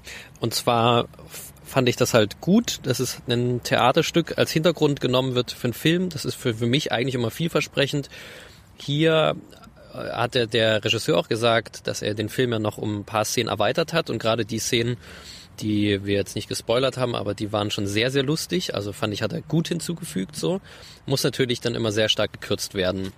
Und also der, der, der Flair von seinem Kammerspiel bleibt für mich sehr gut erhalten. Das Einzige war, dass insgesamt ich trotzdem das Gefühl hatte, dass nicht so viel Handlung dabei rumkommt. Und auch wenn der Regisseur gesagt hat, ja, das ist so, das ist ja eigentlich so, so ein Standardspruch, das ist so das Universum in der Nussschale oder das ist halt das Universum im Burgerladen. Hier treffen sich alle und so. Das ist so ein bisschen bla bla bla für mich. Also ich hatte das Gefühl, da werden zwar natürlich spannende Dinge verhandelt, aber es ist mal mehr, mal weniger spannend und mal, ja, also mal interessiert es mich mehr und mal denke ich, das ist mir so ein bisschen sehr gewöhnlich und jetzt auch nichts Besonderes, was dabei rumkommt. So, deswegen vergebe ich für den Film sechs von zehn Leinwandperlen. Okay, jetzt haben wir unter dem Baum, Under the Tree gesehen. Das war ausgegeben als Familientragödie, glaube ich, aber ich hatte vielmehr das Gefühl, dass es wirklich eine sehr schwarze Komödie war. Und das kam auch dadurch, dass der Regisseur auch tatsächlich im Nachgespräch gesagt hat, er hat für alle, alle Rollen wirklich Comedians engagiert, aber sie mussten halt was sehr Ernstes spielen und dabei wollte er genau diesen Effekt, der für mich auch rüberkam, dass es trotz dieser sehr bitteren Szenen immer auch wieder sehr, sehr lustig war. Worum geht's? Es geht um äh, Atti, Attil, scheiße. Atli, Atli, Atli, genau. Es geht um Atli, genau, Atli in der Hauptrolle woher kam der Film? Aus, Aus Island. Island. genau. Das war auch besonders, dass jetzt endlich mal ein isländischer Film dran kam. Vor allen Dingen auch wegen den Bäumen, weil es da keine gibt. Genau, genau. Wichtig, genau. Wichtig für den Film, der unter dem Baum ja heißt, dass es dort ganz wenig Bäume gibt und dass die Bäume, die es gibt, die werden halt auch von ihrem Besitzer sehr verehrt. Das hat der Regisseur vorne weggeschickt und das ist auch hier wichtig. Aber erstmal geht es halt um Atli und Atli, da kommt es relativ zügig am Anfang des Filmes zu einer Beziehungskrise. Und das ist schon eine der besten Szenen am Anfang, deswegen will ich da gar nicht so viel zu verraten. Es wird etwas schlüpfrig und die, seine Frau erwischt wischt ihn und ähm, nimmt dann erstmal so mehr oder weniger das Kind ähm, mit. Und dann äh, entstrickt sich daraus halt eine Beziehungskrise, die aber relativ ernst daherkommt und auch ernst gespielt wird über weite Strecken. Da gibt es immer mal wieder komische Momente dazwischen. Und wichtig sind noch die Eltern von Atli, weil die Eltern von Atli haben einen wunderschönen Baum. Das war auch nach Fragen des Publikums, denn es war ein Maple Tree, also ein kanadischer Baum, von denen es tatsächlich ein paar in Island gibt, aber nicht viele.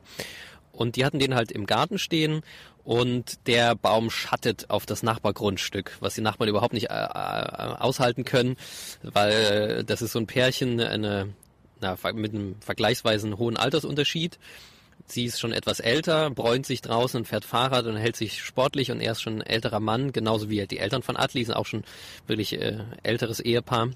Würde ich jetzt so sagen, ja, vielleicht Mitte 50 oder so würde ich jetzt mal tippen. Vielleicht sogar schon Anfang 60, genau.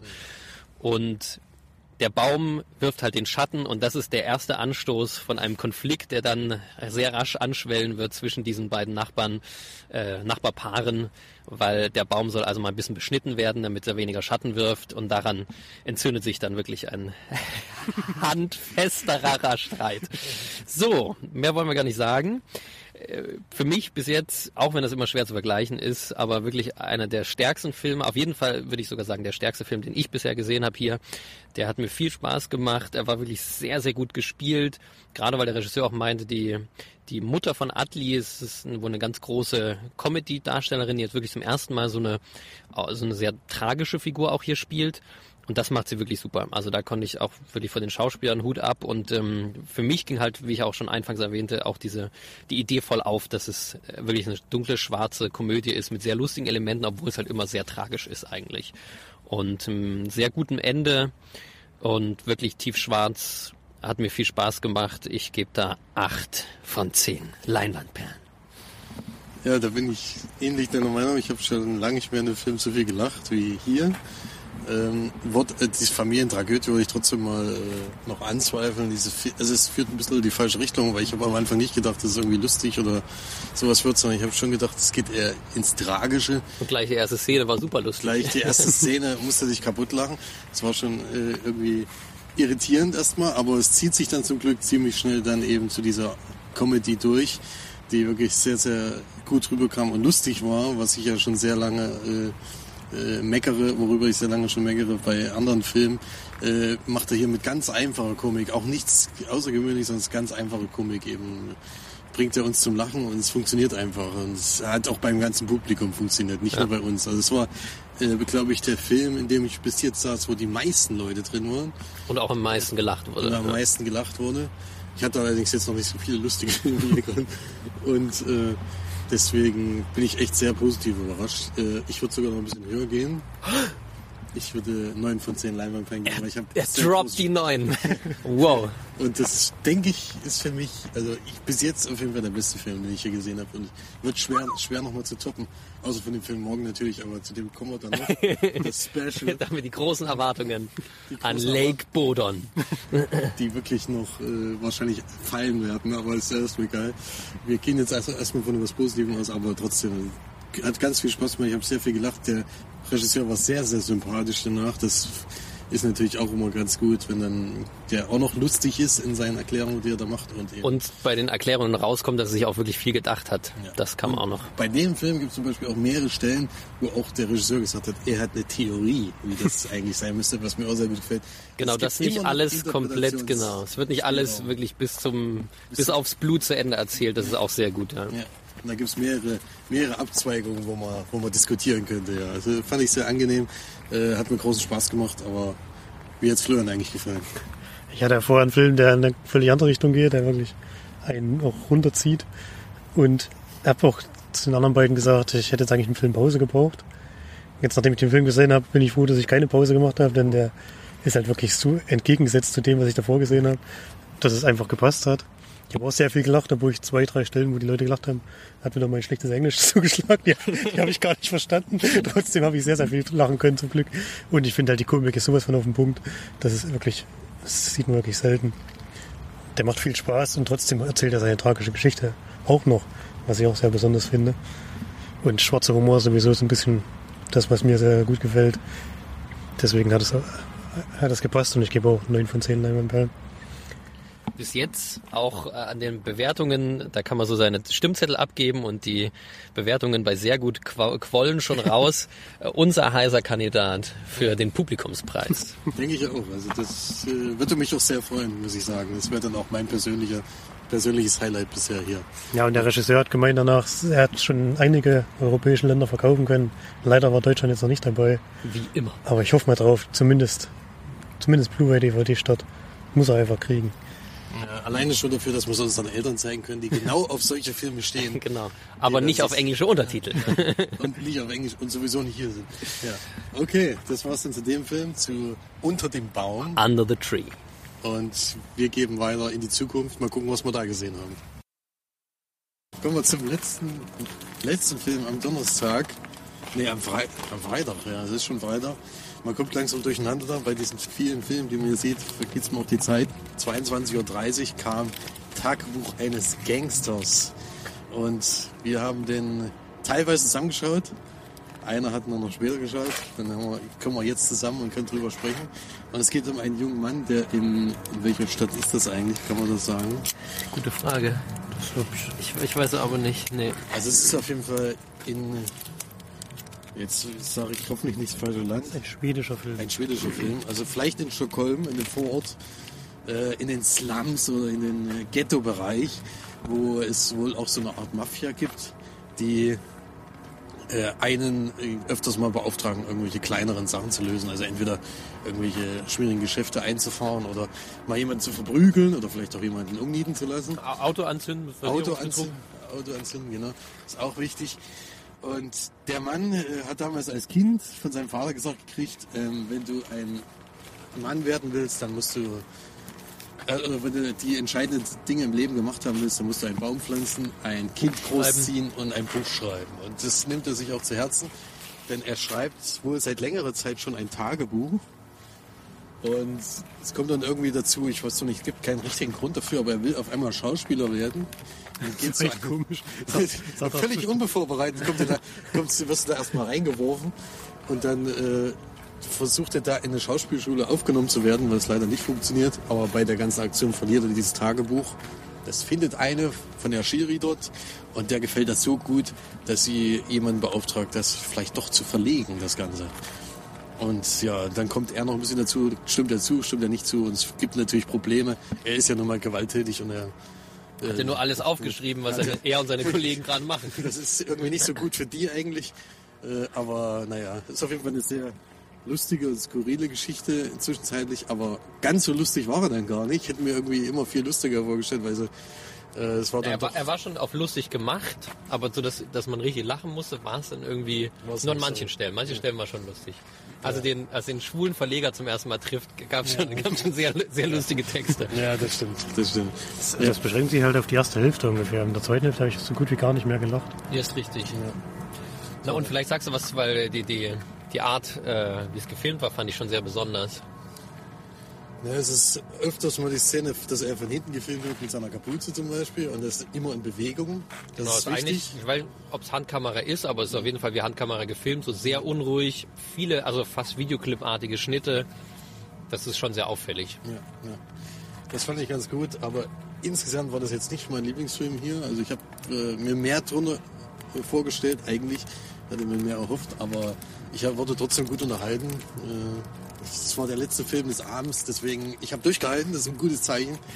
Äh, und äh, gebe da sechs von zehn Leinwandperlen.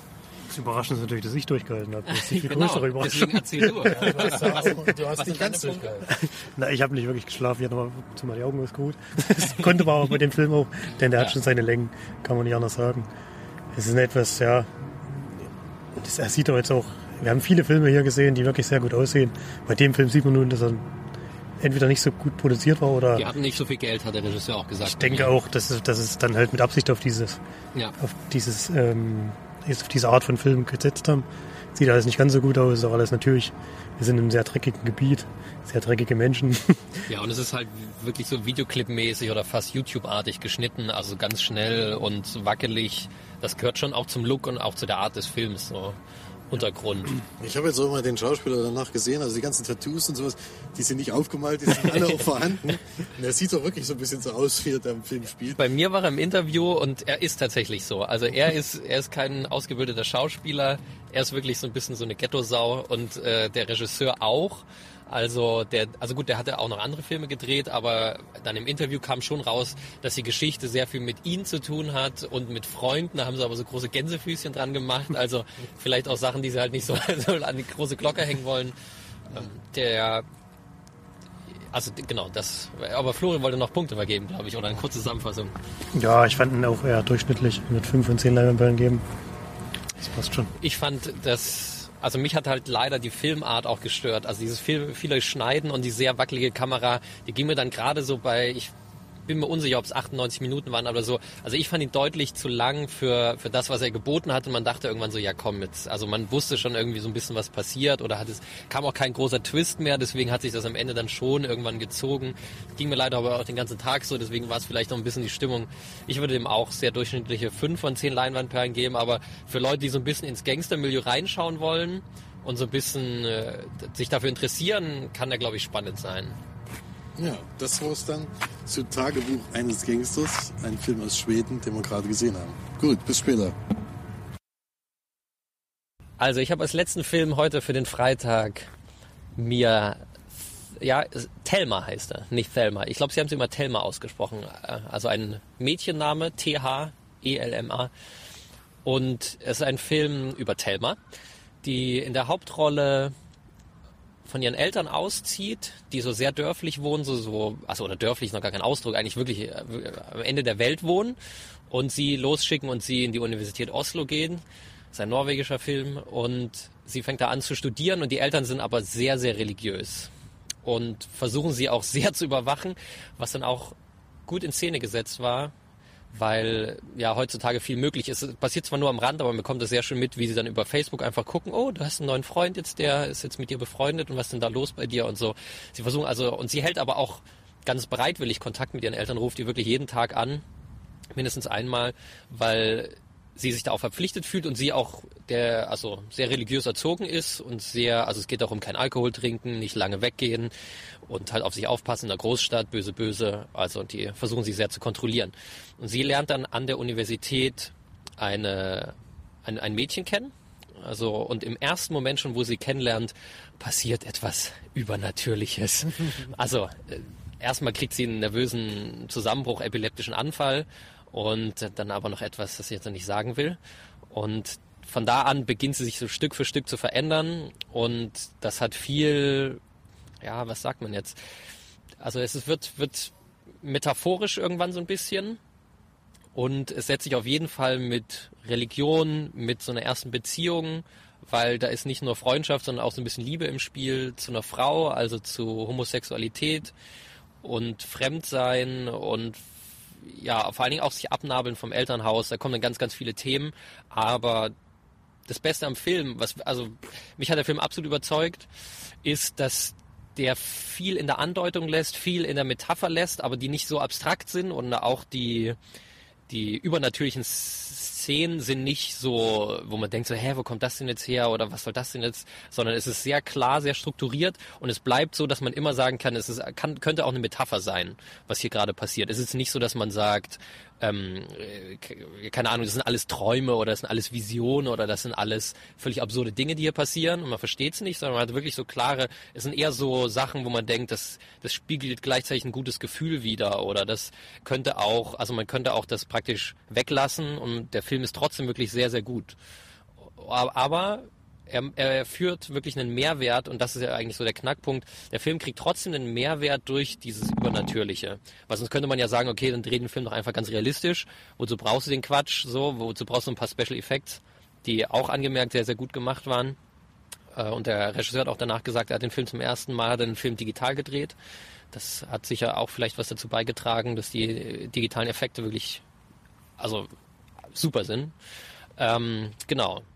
Also mich hat der Film sehr überzeugt, sehr nachhaltig beeindruckt. Ich glaube, es ist kein Film, den ich jetzt unbedingt nochmal sehen möchte, weil, der, weil der sehr schon unter die Haut geht, aber der ist sehr besonders und ganz toll, wie gesagt, dass der wenig einem so auf die Nase bindet, sondern viel offen lässt und man wirklich das ein Film ist, der einen mal wieder sehr zum Denken anregt, aber auf eine sehr positive Art nicht, weil er dir einfach alles in irgendwelchen Andeutungen, also es negativ in irgendwelchen Andeutungen lässt, sondern er lässt viel Freiheit dazwischen zu denken und erzählt die sehr schön und ist eine sehr gute Hauptdarstellerin.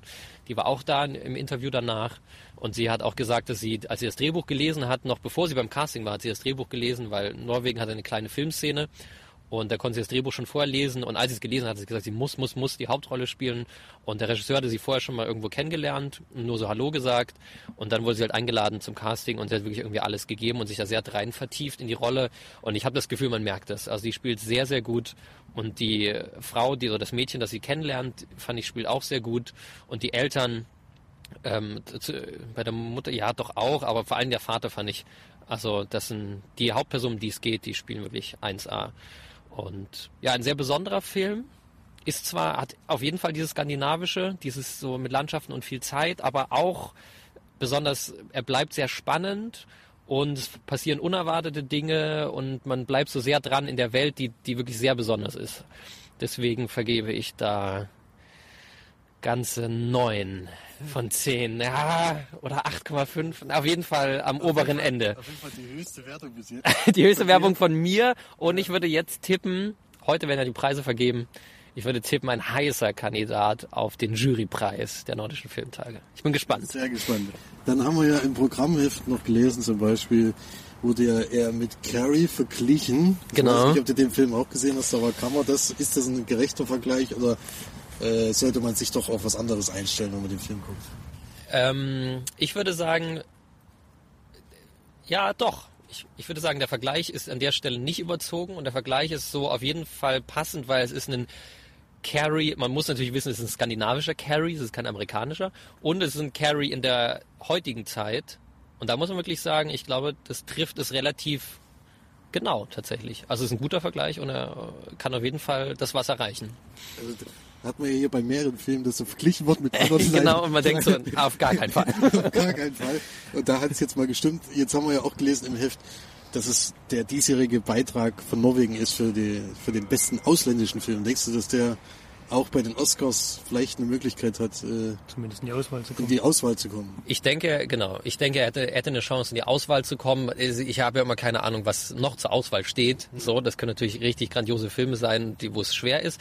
Aber ich würde sagen, er hat eine Chance, vor allen Dingen, weil ich auch denke, er hätte eine Chance, weil das fürs amerikanische Publikum tatsächlich ein geeigneter Film ist. Das, das spielt ja auch immer eine Rolle. Also die lieben ja zum Beispiel auch ihre Nazi-Filme, also der Untergang und so. Ja, muss man einfach sagen, das finden die toll. Guck mal, die Deutschen setzen sich mit deutscher Historie auseinander und so. Deswegen, und hier ist es zwar nicht das, aber er passt so eben wie Carrie, das äh, Stephen King und so und diese Ästhetik und auch diese Art von Film bedient das schon. Deswegen kann ich mir das vorstellen, dass er zumindest in die Auswahl kommt, ja. Okay, dann was das zu Thelma? Thelma oder Thelma. Ja, okay, bis dann. Am für mich letzten Tag der nordischen Filmtage, das ist für mich der Samstag, gleich als Auftakt habe ich Was werden die Leute sagen gesehen. What will the people say? Ein Drama um eine 16-jährige Pakistanerin. Und zwar lebt sie in Norwegen ist auch ein norwegischer Film und sie lebt in einer pakistanischen Familie, die halt sehr streng ist. Äh, gerade ihre Eltern achten sehr darauf, dass sie sehr den Regeln folgt, äh, gehen davon aus, dass sie hier zwar die Chance hat, äh, zu studieren irgendwann und wahrscheinlich dann Ärztin zu werden, aber trotzdem sind sie eigentlich, was die Verhältnisse angeht, relativ streng. Sie soll mithelfen im Haushalt, sie soll nicht so viel zu den Jungs gucken und wenn, dann soll sie gleich einen heiraten. Da widersetzt sich natürlich dahingehend, dass es in Norwegen halt generell alles liberaler ist und sie in einer liberaleren Umgebung aufwächst. Deswegen sorgt sie dann gleich am Anfang vom Film, deswegen ist nicht so viel vorweggenommen, sorgt sie dafür, dass ein Junge heimlich sie nachts besuchen kann, ohne dass die Eltern das wissen, aber es kommt natürlich raus und dann hat das äh, große Konsequenzen. und äh, der Streit in der Familie bricht aus und es geht geht äh, also wirklich Schlag auf Schlag und es wird richtig hart, bis der Vater wirklich gewaltig durchgreift. So viel dazu. Ja, es ist äh, ein Film von einer Pakistanerin, Iram Haag heißt die, die ist selber Norwegerin, also inzwischen. Und er hat ähm, im Interview danach gesagt, dass sie etwas Ähnliches erlebt hat. Und hier natürlich auch dramatisch noch was hinzufügt, aber es ihr hauptsächlich darum ging, wie sie halt oder was sie erlebt hat, als sie nach Norwegen gekommen ist und wie schwer auch sie es hatte mit ihren Eltern. Und das hat sie halt jetzt in einem äh, nicht Dokumentar, sondern in einem Spielfilm verpackt, mit, äh, wie gesagt, äh, noch dem einen oder anderen hinzugefügt. Aber vor allem hat sie gesagt, dass sie zwar dachte, vielleicht ist das Thema ja inzwischen gegessen, aber die Reaktion auf ihren Film, als sie den in Norwegen vor kurzem gezeigt hat, der ist auch von 2017, die wir haben gezeigt, dass viele noch gesagt haben, nein, es, also gibt das Thema immer noch, gerade ist es ganz schwer. Und sie sagte, spannenderweise fand ich als Begründung, dass wenn man halt als Pakistaner in Norwegen ist, dann gehört man halt nicht zur norwegischen Community, sondern man gehört halt immer noch zur pakistanischen Community. Und dass, wenn man halt aus dieser pakistanischen Community halt rausfällt, gerade wenn man sich halt anders benimmt, als es erwartet wird eigentlich von den Traditionen, dann ist es genau das, was der Titel des Films sagt, was werden die Leute sagen, ist halt der, der Hauptpunkt. Weil wenn du da rausfällst, dann hast du halt keine Community, zu der du gehörst. Darum geht das, aber es ist vor allen Dingen natürlich eine, eine genau, Auseinandersetzung mit der Kultur, mit den Traditionen und äh, wie es ist, halt als Ausländer in einem westlichen Land. Ja, es ist ein sehr, sehr emotionaler Film, der das, der diese Gefühle alle sehr gut, finde ich, auf den Punkt bringt. Das hat mir sehr gut gefallen.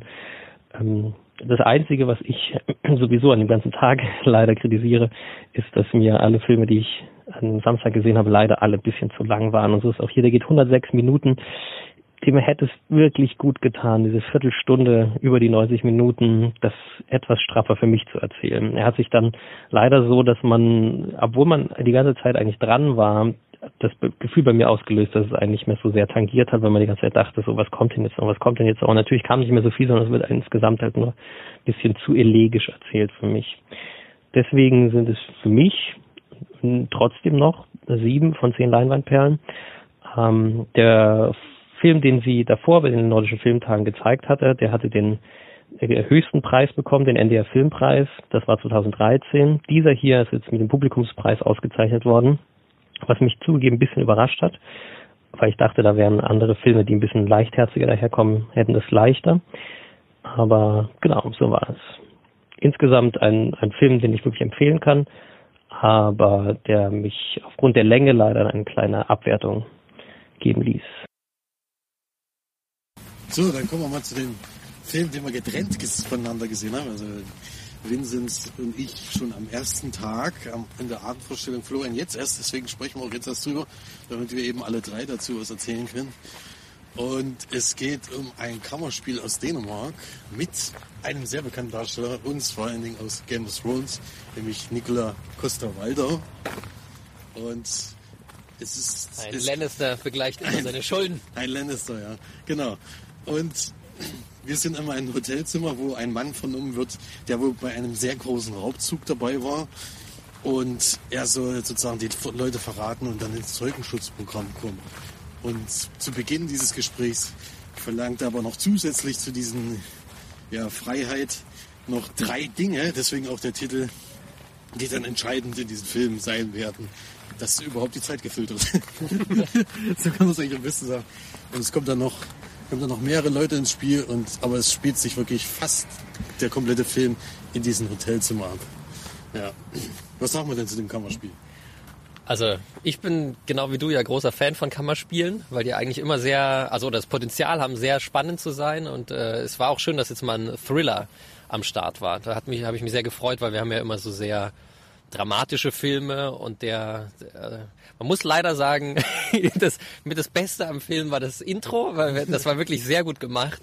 Also mit so CGI und mit richtig guter Musik und es war natürlich toll, dass Nikolai Costa-Waldau dabei war. Waldau, mh, da hat man sich irgendwie drauf gefreut und er war auch gut, obwohl er natürlich auch so ein bisschen Also ich, ich habe nicht so große Unterschiede zu Game of Thrones. Ich meine, ich habe das sind die einzigen Rollen, die ich von ihm kenne und ich muss sagen, das war schon sehr ähnlich. Er war halt so der harte Hund, der aber so ein bisschen einen Plan hat und so auch Herz beweist und das macht er für mich bei Game of Thrones auch genauso. Deswegen konnte ich jetzt noch nicht sagen, aber so wahnsinnige Qualitäten hat. Im Film soll er IQ 180 haben und da muss ich schon sagen, dass er das für mich leider ein bisschen schlechter gespielt hat, weil das konnte ich ihm nicht so abnehmen, so richtig. Ja. Das liegt aber, glaube ich, ein bisschen noch am Drehbuch. Also Ja, viel, genau, äh, genau. hat auch ein bisschen was, ein paar Steine in den Weg gelegt, um, um da wirklich sein. Jetzt als ganz schlauer Kerl da zu stehen. Das stimmt. Da steht nicht so viel drin, dass man wirklich denkt, das war jetzt mega, mega, mega clever. Also er macht schon gute Dinge und das Drehbuch ist auch nicht so schlecht.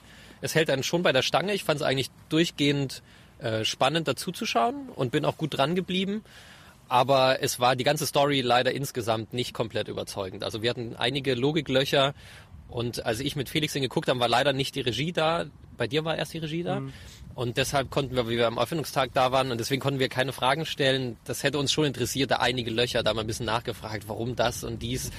Das, und, und ich hatte halt auch den, den größten Vorwurf, als ich es gesehen habe, war, dass es manchmal zu viel Hollywood war, also ein bisschen gewollt. Es wirkt halt dann so ein bisschen gewollt, so auf einmal zieht es ganz große Kreise und da ist viel Mafia mit drin und so. Und dann denkt man irgendwann, irgendwann so, komm, dreh doch deine kleinen dänischen Filme. Jetzt, jetzt, jetzt ist es mir ein bisschen zu viel behauptet. Man weiß nicht, weißt du, ist in Dänemark, gibt's da die riesige Mafia? Sind da, geht's da richtig um 60 Millionen? Geht's da so richtig rund oder ist es einfach nur Dänemark? Ich finde das auch unnötig. Man hätte die Geschichte ja genauso mit einem kleineren Geldbetrag. Genau, und genau, Mit, das und, und mit ganz, so. normal, mit ganz normalen Verbrechern. Es Genau. muss, es muss jetzt nicht die Mafia sein. Genau. Weil das kommt auch so rüber. Auch normale Verbrecher können irgendwie da krasse Nummern abziehen oder haben mal ein Sturmgewehr dabei oder so. Das denke ich auch. Das muss jetzt nicht. Ja. Also, so ein paar Schwächen. Ich würde sagen, ja, mir mir hat er trotzdem gefallen, weil er, weil er spannend war und man muss es halt im Festival-Kontext sehen, war er auf jeden Fall ein deutlich anderer Film als alle anderen. Das war auffällig und deswegen war es für mich auch eine, eine schöne Abwechslung. Deswegen vergebe ich sieben von zehn Leinwandperlen. Das ist vielleicht ein bisschen zu viel, aber ja. Ja, also ich habe genau dieselben Kritikpunkte. Wir hatten noch einige Fragen offen. Es gibt auch eine Stelle im Film, wo ich echt damit gerechnet habe, jetzt, jetzt knallt's richtig und dann passiert einfach nichts. Das ist Naja, also- schade eigentlich. Nichts, genau, man Also denkt, das- es kommt was ganz Großes, also es kommt aber gar nichts Großes. Ja, ja. Das ist ein bisschen schade. Es hat so ein bisschen diese, diese Wendung gefehlt, die man, in, denke ich mal, in so einem Kammerspiel gut gebrauchen kann, wo dann alle denken, ach du Schande, daran hatte ich überhaupt nicht gedacht. Ich fand halt auch, ich fand halt auch der, erste, der Film ist von der ersten Sekunde so aufgebaut, als hätte er irgendwann so eine Wendung. Ja, genau, Aber das sie stimmt. kommt, sie Man kommt einfach nicht. Sie kommt leider nicht. Deswegen war es ein bisschen schade, äh, aber ansonsten als Kammerspiel auf jeden Fall ganz gut. Wird das sicherlich auch gut als Theaterstück funktionieren. Ja, das weiß ich halt nicht, weil, ja, ich habe mir auch drüber nachgedacht, ich glaube aber eher, eher schlechter. Weil dazu ist zu wenig guter Dialog zwischen den Ja, Figuren, der ein bisschen tiefer geht. Das fehlt leider. Da wird halt auch viel Zeit mit, mit eben Örtlichkeiten ver verwendet, ne, um, die, um die 90 Minuten zu füllen, muss man Ja. ja sagen. Das ist im Theater ja dann nicht so einfach, da muss schon die Gespräche ein bisschen intensiver sein. Ja, hat mir ein bisschen was gefehlt leider. Also ich hatte mir mehr erhofft. Vor allen Dingen wegen dem Darsteller auch, da denkt man, jetzt kommt hier so richtig. Aber er hatte geile Tattoos. geile Tattoos, aber Aber da, da, da denkt man auch, das ist ein Rätsel in den Tattoos. Aber da passiert einfach gar nichts. Einfach Weil er hat so, wie nennt man das? chemische Verbindungen. Genau, und so. genau. Er hat Verbindungen, wie man Bomben baut, überall auf seinem Körper tätowiert. Das kommt gleich am Anfang, ist übrigens kein Spoiler. Und man denkt so, ja, genau, jetzt es steckt irgendwas drin. Nö. er ist einfach so. Nee, Er ist, ist halt, so. ist halt Bombenbauer. Ja, genau, ist halt Bombenbauer, die machen das so. Ja. Die vergessen es schnell. Ja, nee, also vor allem mit IQ von 180. Genau. das ist richtig. Das, hätte- das, das wäre die beste Frage gewesen. Warum tätowiert er sich die chemische Verbindung auf dem Körper, wenn er IQ 180 hat? Ja, auf jeden Fall trotzdem, auch wenn wir jetzt so- uns so ein bisschen lustig machen, was war es ein guter Film. Ich würde auch sieben von zehn Leinwandperlen geben. Äh, wird wahrscheinlich auch wieder nicht nach Deutschland kommen, deswegen schade drum. Hätte ich gerne Trotz Costa. trotz Costa, ja. Ist doch ein rein dänischer Film, aber auf jeden Fall sehenswert. Und Costa kann Dänisch. Das haben wir uns auch gefragt Ja, vorher. ja, er ist anscheinend Däne. Er ist anscheinend Däne, ja. Ich meine, Genau. bei den vielen Namen, einer wird davon Dänisch sein. Ja, mindestens. ja. ja, Ja, ich gebe 6 von 10.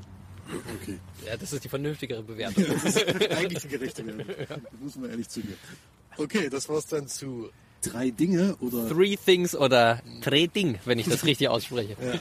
ja, ja, ein dänischer Beitrag bei den nordischen Filmtagen. Also, mein letzter Film und wahrscheinlich auch der letzte Film, den ich überhaupt jetzt auf den deutschen Filmtagen sehe, war Citizen Shine. Das ist eine Anspielung natürlich auf den berühmten Film Citizen Kane, nur dass es hier um High, ja, also es war ein Dokumentarfilm und es geht hier um Herrn Schein und zwar Herrn Henry Schein. Das war ein bekannter Schwede, der, ich glaube 2007 kam im Film vor, verstorben ist und er war praktisch für eine ganze Zeit lang in der Geschichte war es so der der die, der zum Beispiel den, den, die Filmförderung, die schwedische Filmförderung aufgebaut hat, komplett selbst.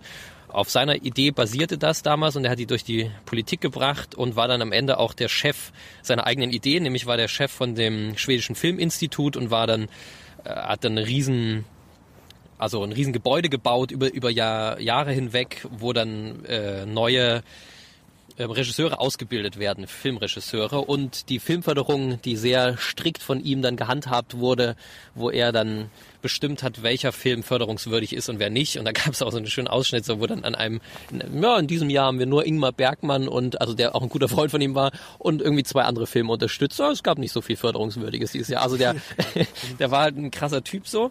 War vor allen Dingen auch so ein Lebemann. Das heißt, es kam auch raus, so, er liebte irgendwie Cabrios, liebt Zigaretten, liebt äh, schöne Frauen. Er wollte die schönste, er hat damals gesagt schon, als er 18 war oder so, hat er gesagt, ich möchte mal die schönste Frau in Schweden heiraten und also nach, den, nach der Presse hat er das dann auch. Er hat nämlich die damals berühmteste schwedische Schauspielerin, so eine blonde Schönheit, geheiratet und ist dann eigentlich, also sie haben sich irgendwann getrennt, ganz am Ende, aber er ist trotzdem immerhin mit ihr zusammengeblieben, weil die hatten eh auch Zeit, zeitweise vorher schon eine offene Beziehung. Also er hat, er hat alle seine Lebensziele letztendlich erreicht und wollte immer Einfluss ausüben und darüber war das halt so eine Dokumentation über diese Person, die wirklich sehr spannend ist, über die ich natürlich jetzt gar nichts wusste so. Und er trifft dann, äh, genau, er ist dann irgendwann in der Politik natürlich auch, also einfach als als Filmemacher ist er da sehr bekannt und hat halt immer tolle Partys geschmissen. So war wirklich so ein typischer Lebemann, wie man sich das vorstellt. Und das Spannende war aber eigentlich seine jüdischen Wurzeln in Österreich, ähm, wo er von seinen Eltern weggeschickt wurde, 39, also kurz vor Kriegsbeginn und ihnen auch super böse war deswegen, dass sie ihn einfach in Zug gesetzt haben, weil es gab nicht mehr viele Plätze, weil es nicht viele Züge gab, die überhaupt noch fuhren und Kinder weggelassen haben aus dem Land und er war halt in einem von denen und die Ki äh, Eltern haben anscheinend alles dafür gegeben und er war aber natürlich als Kind damals, da war er, war, wie alt war er da, zwölf oder so oder noch jünger, haben sie ihn halt weggeschickt einfach. Und aber, also er hat ihn das nie verziehen so richtig, aber natürlich haben sie sein Leben gerettet damit. Und als Kind war das aber natürlich für ihn total schwer. Außerdem wollte er nicht nach Schweden und so und wollte eigentlich nach Amerika. Aber das hat dann alles nicht geklappt. Aber über Umwege war er dann öfter später in Amerika, auch weil er dann natürlich so viel Einfluss hatte in die, in die Filmszene und so. Genau, das ist hier nur so ganz kurz. Man kann dafür natürlich, der Film war wirklich, glaube ich, 100 Minuten sogar lang, die Doku, was ich relativ lang fand. Auch hier hatte ich ja schon ein bisschen angekündigt für den Tag. Äh, heute ging mir alles irgendwie ein bisschen zu lang. Auch der, der für eine Doku war ein bisschen lang. So, auch da dachte man so, ja, komm jetzt, also der wird jetzt bald sterben. Oder wie lange geht jetzt die Doku noch? Und also da waren mir an manchen Stellen einfach ein bisschen zu ausführlich. Aber man muss wirklich sagen, für eine Doku fand ich ihn sehr gut, weil dieser Henry Schein war mir halt sehr unbekannt und da wurde einem wirklich sehr nahe gebracht, vor allen Dingen durch viele, viele Zeitzeugen und viele Freunde, die interviewt wurden. Das fand ich sehr gut. Und man hatte schon ein sehr gutes Bild von ihm gekriegt und ihr Fokus hatten auch die beiden Regisseurinnen gesagt, die Dokumentarregisseurinnen von dem Film, dass sie den Fokus vor allen Dingen auch auf die Politik und wie es damals funktioniert, dass man so viel Einfluss auf die Politik gekriegt hat, weil er hat einfach die Idee gehabt, weil er halt so dicht an den am damaligen Ministerpräsidenten von Schweden dran war. Wir wollen so eine Kultur, irgendwie 10% Steuer von, was war es? Ich, ich glaube von allen Filmen, die produziert werden, gehen 10% in sein Filminstitut. Das hat er einfach so durchgeboxt. Damals war natürlich, hat er nur das Filminstitut äh, genannt, ohne dass es damals irgendwie einen Chef oder die Institution ja gab. Aber die gab es ja dann später und wie gesagt, er ist dann auch noch Chef irgendwann davon geworden. Aber damals gab sie ja noch gar nicht. Und das hat ihn dann letztendlich reich und äh, berühmt gemacht. Und damit hat er halt sein, damit hat er genau das, was er immer machen wollte, irgendwie erreicht. Und wie gesagt, seine Frau war aber noch bekannter eigentlich und super die Berühmtheit damals schlechthin, die international gedreht hat in Hollywood und so großen Durchbruch hatte. Ähm, tja, wenn mir jetzt noch der Name einfiel. Thema, Tilda, na, die hatte so einen Nachnamen. Wie auch immer. Auf jeden Fall, so viel zu ihm. Für eine Dokumentation, für so ein, für so ein Biopic fand ich es erstaunlich gut. Auch weil man so viel über Schweden lernt nebenbei. Ähm, und es sehr spannend ist. Ich würde da sieben Leinwandperlen vergeben. Das war Citizen Shine. thank you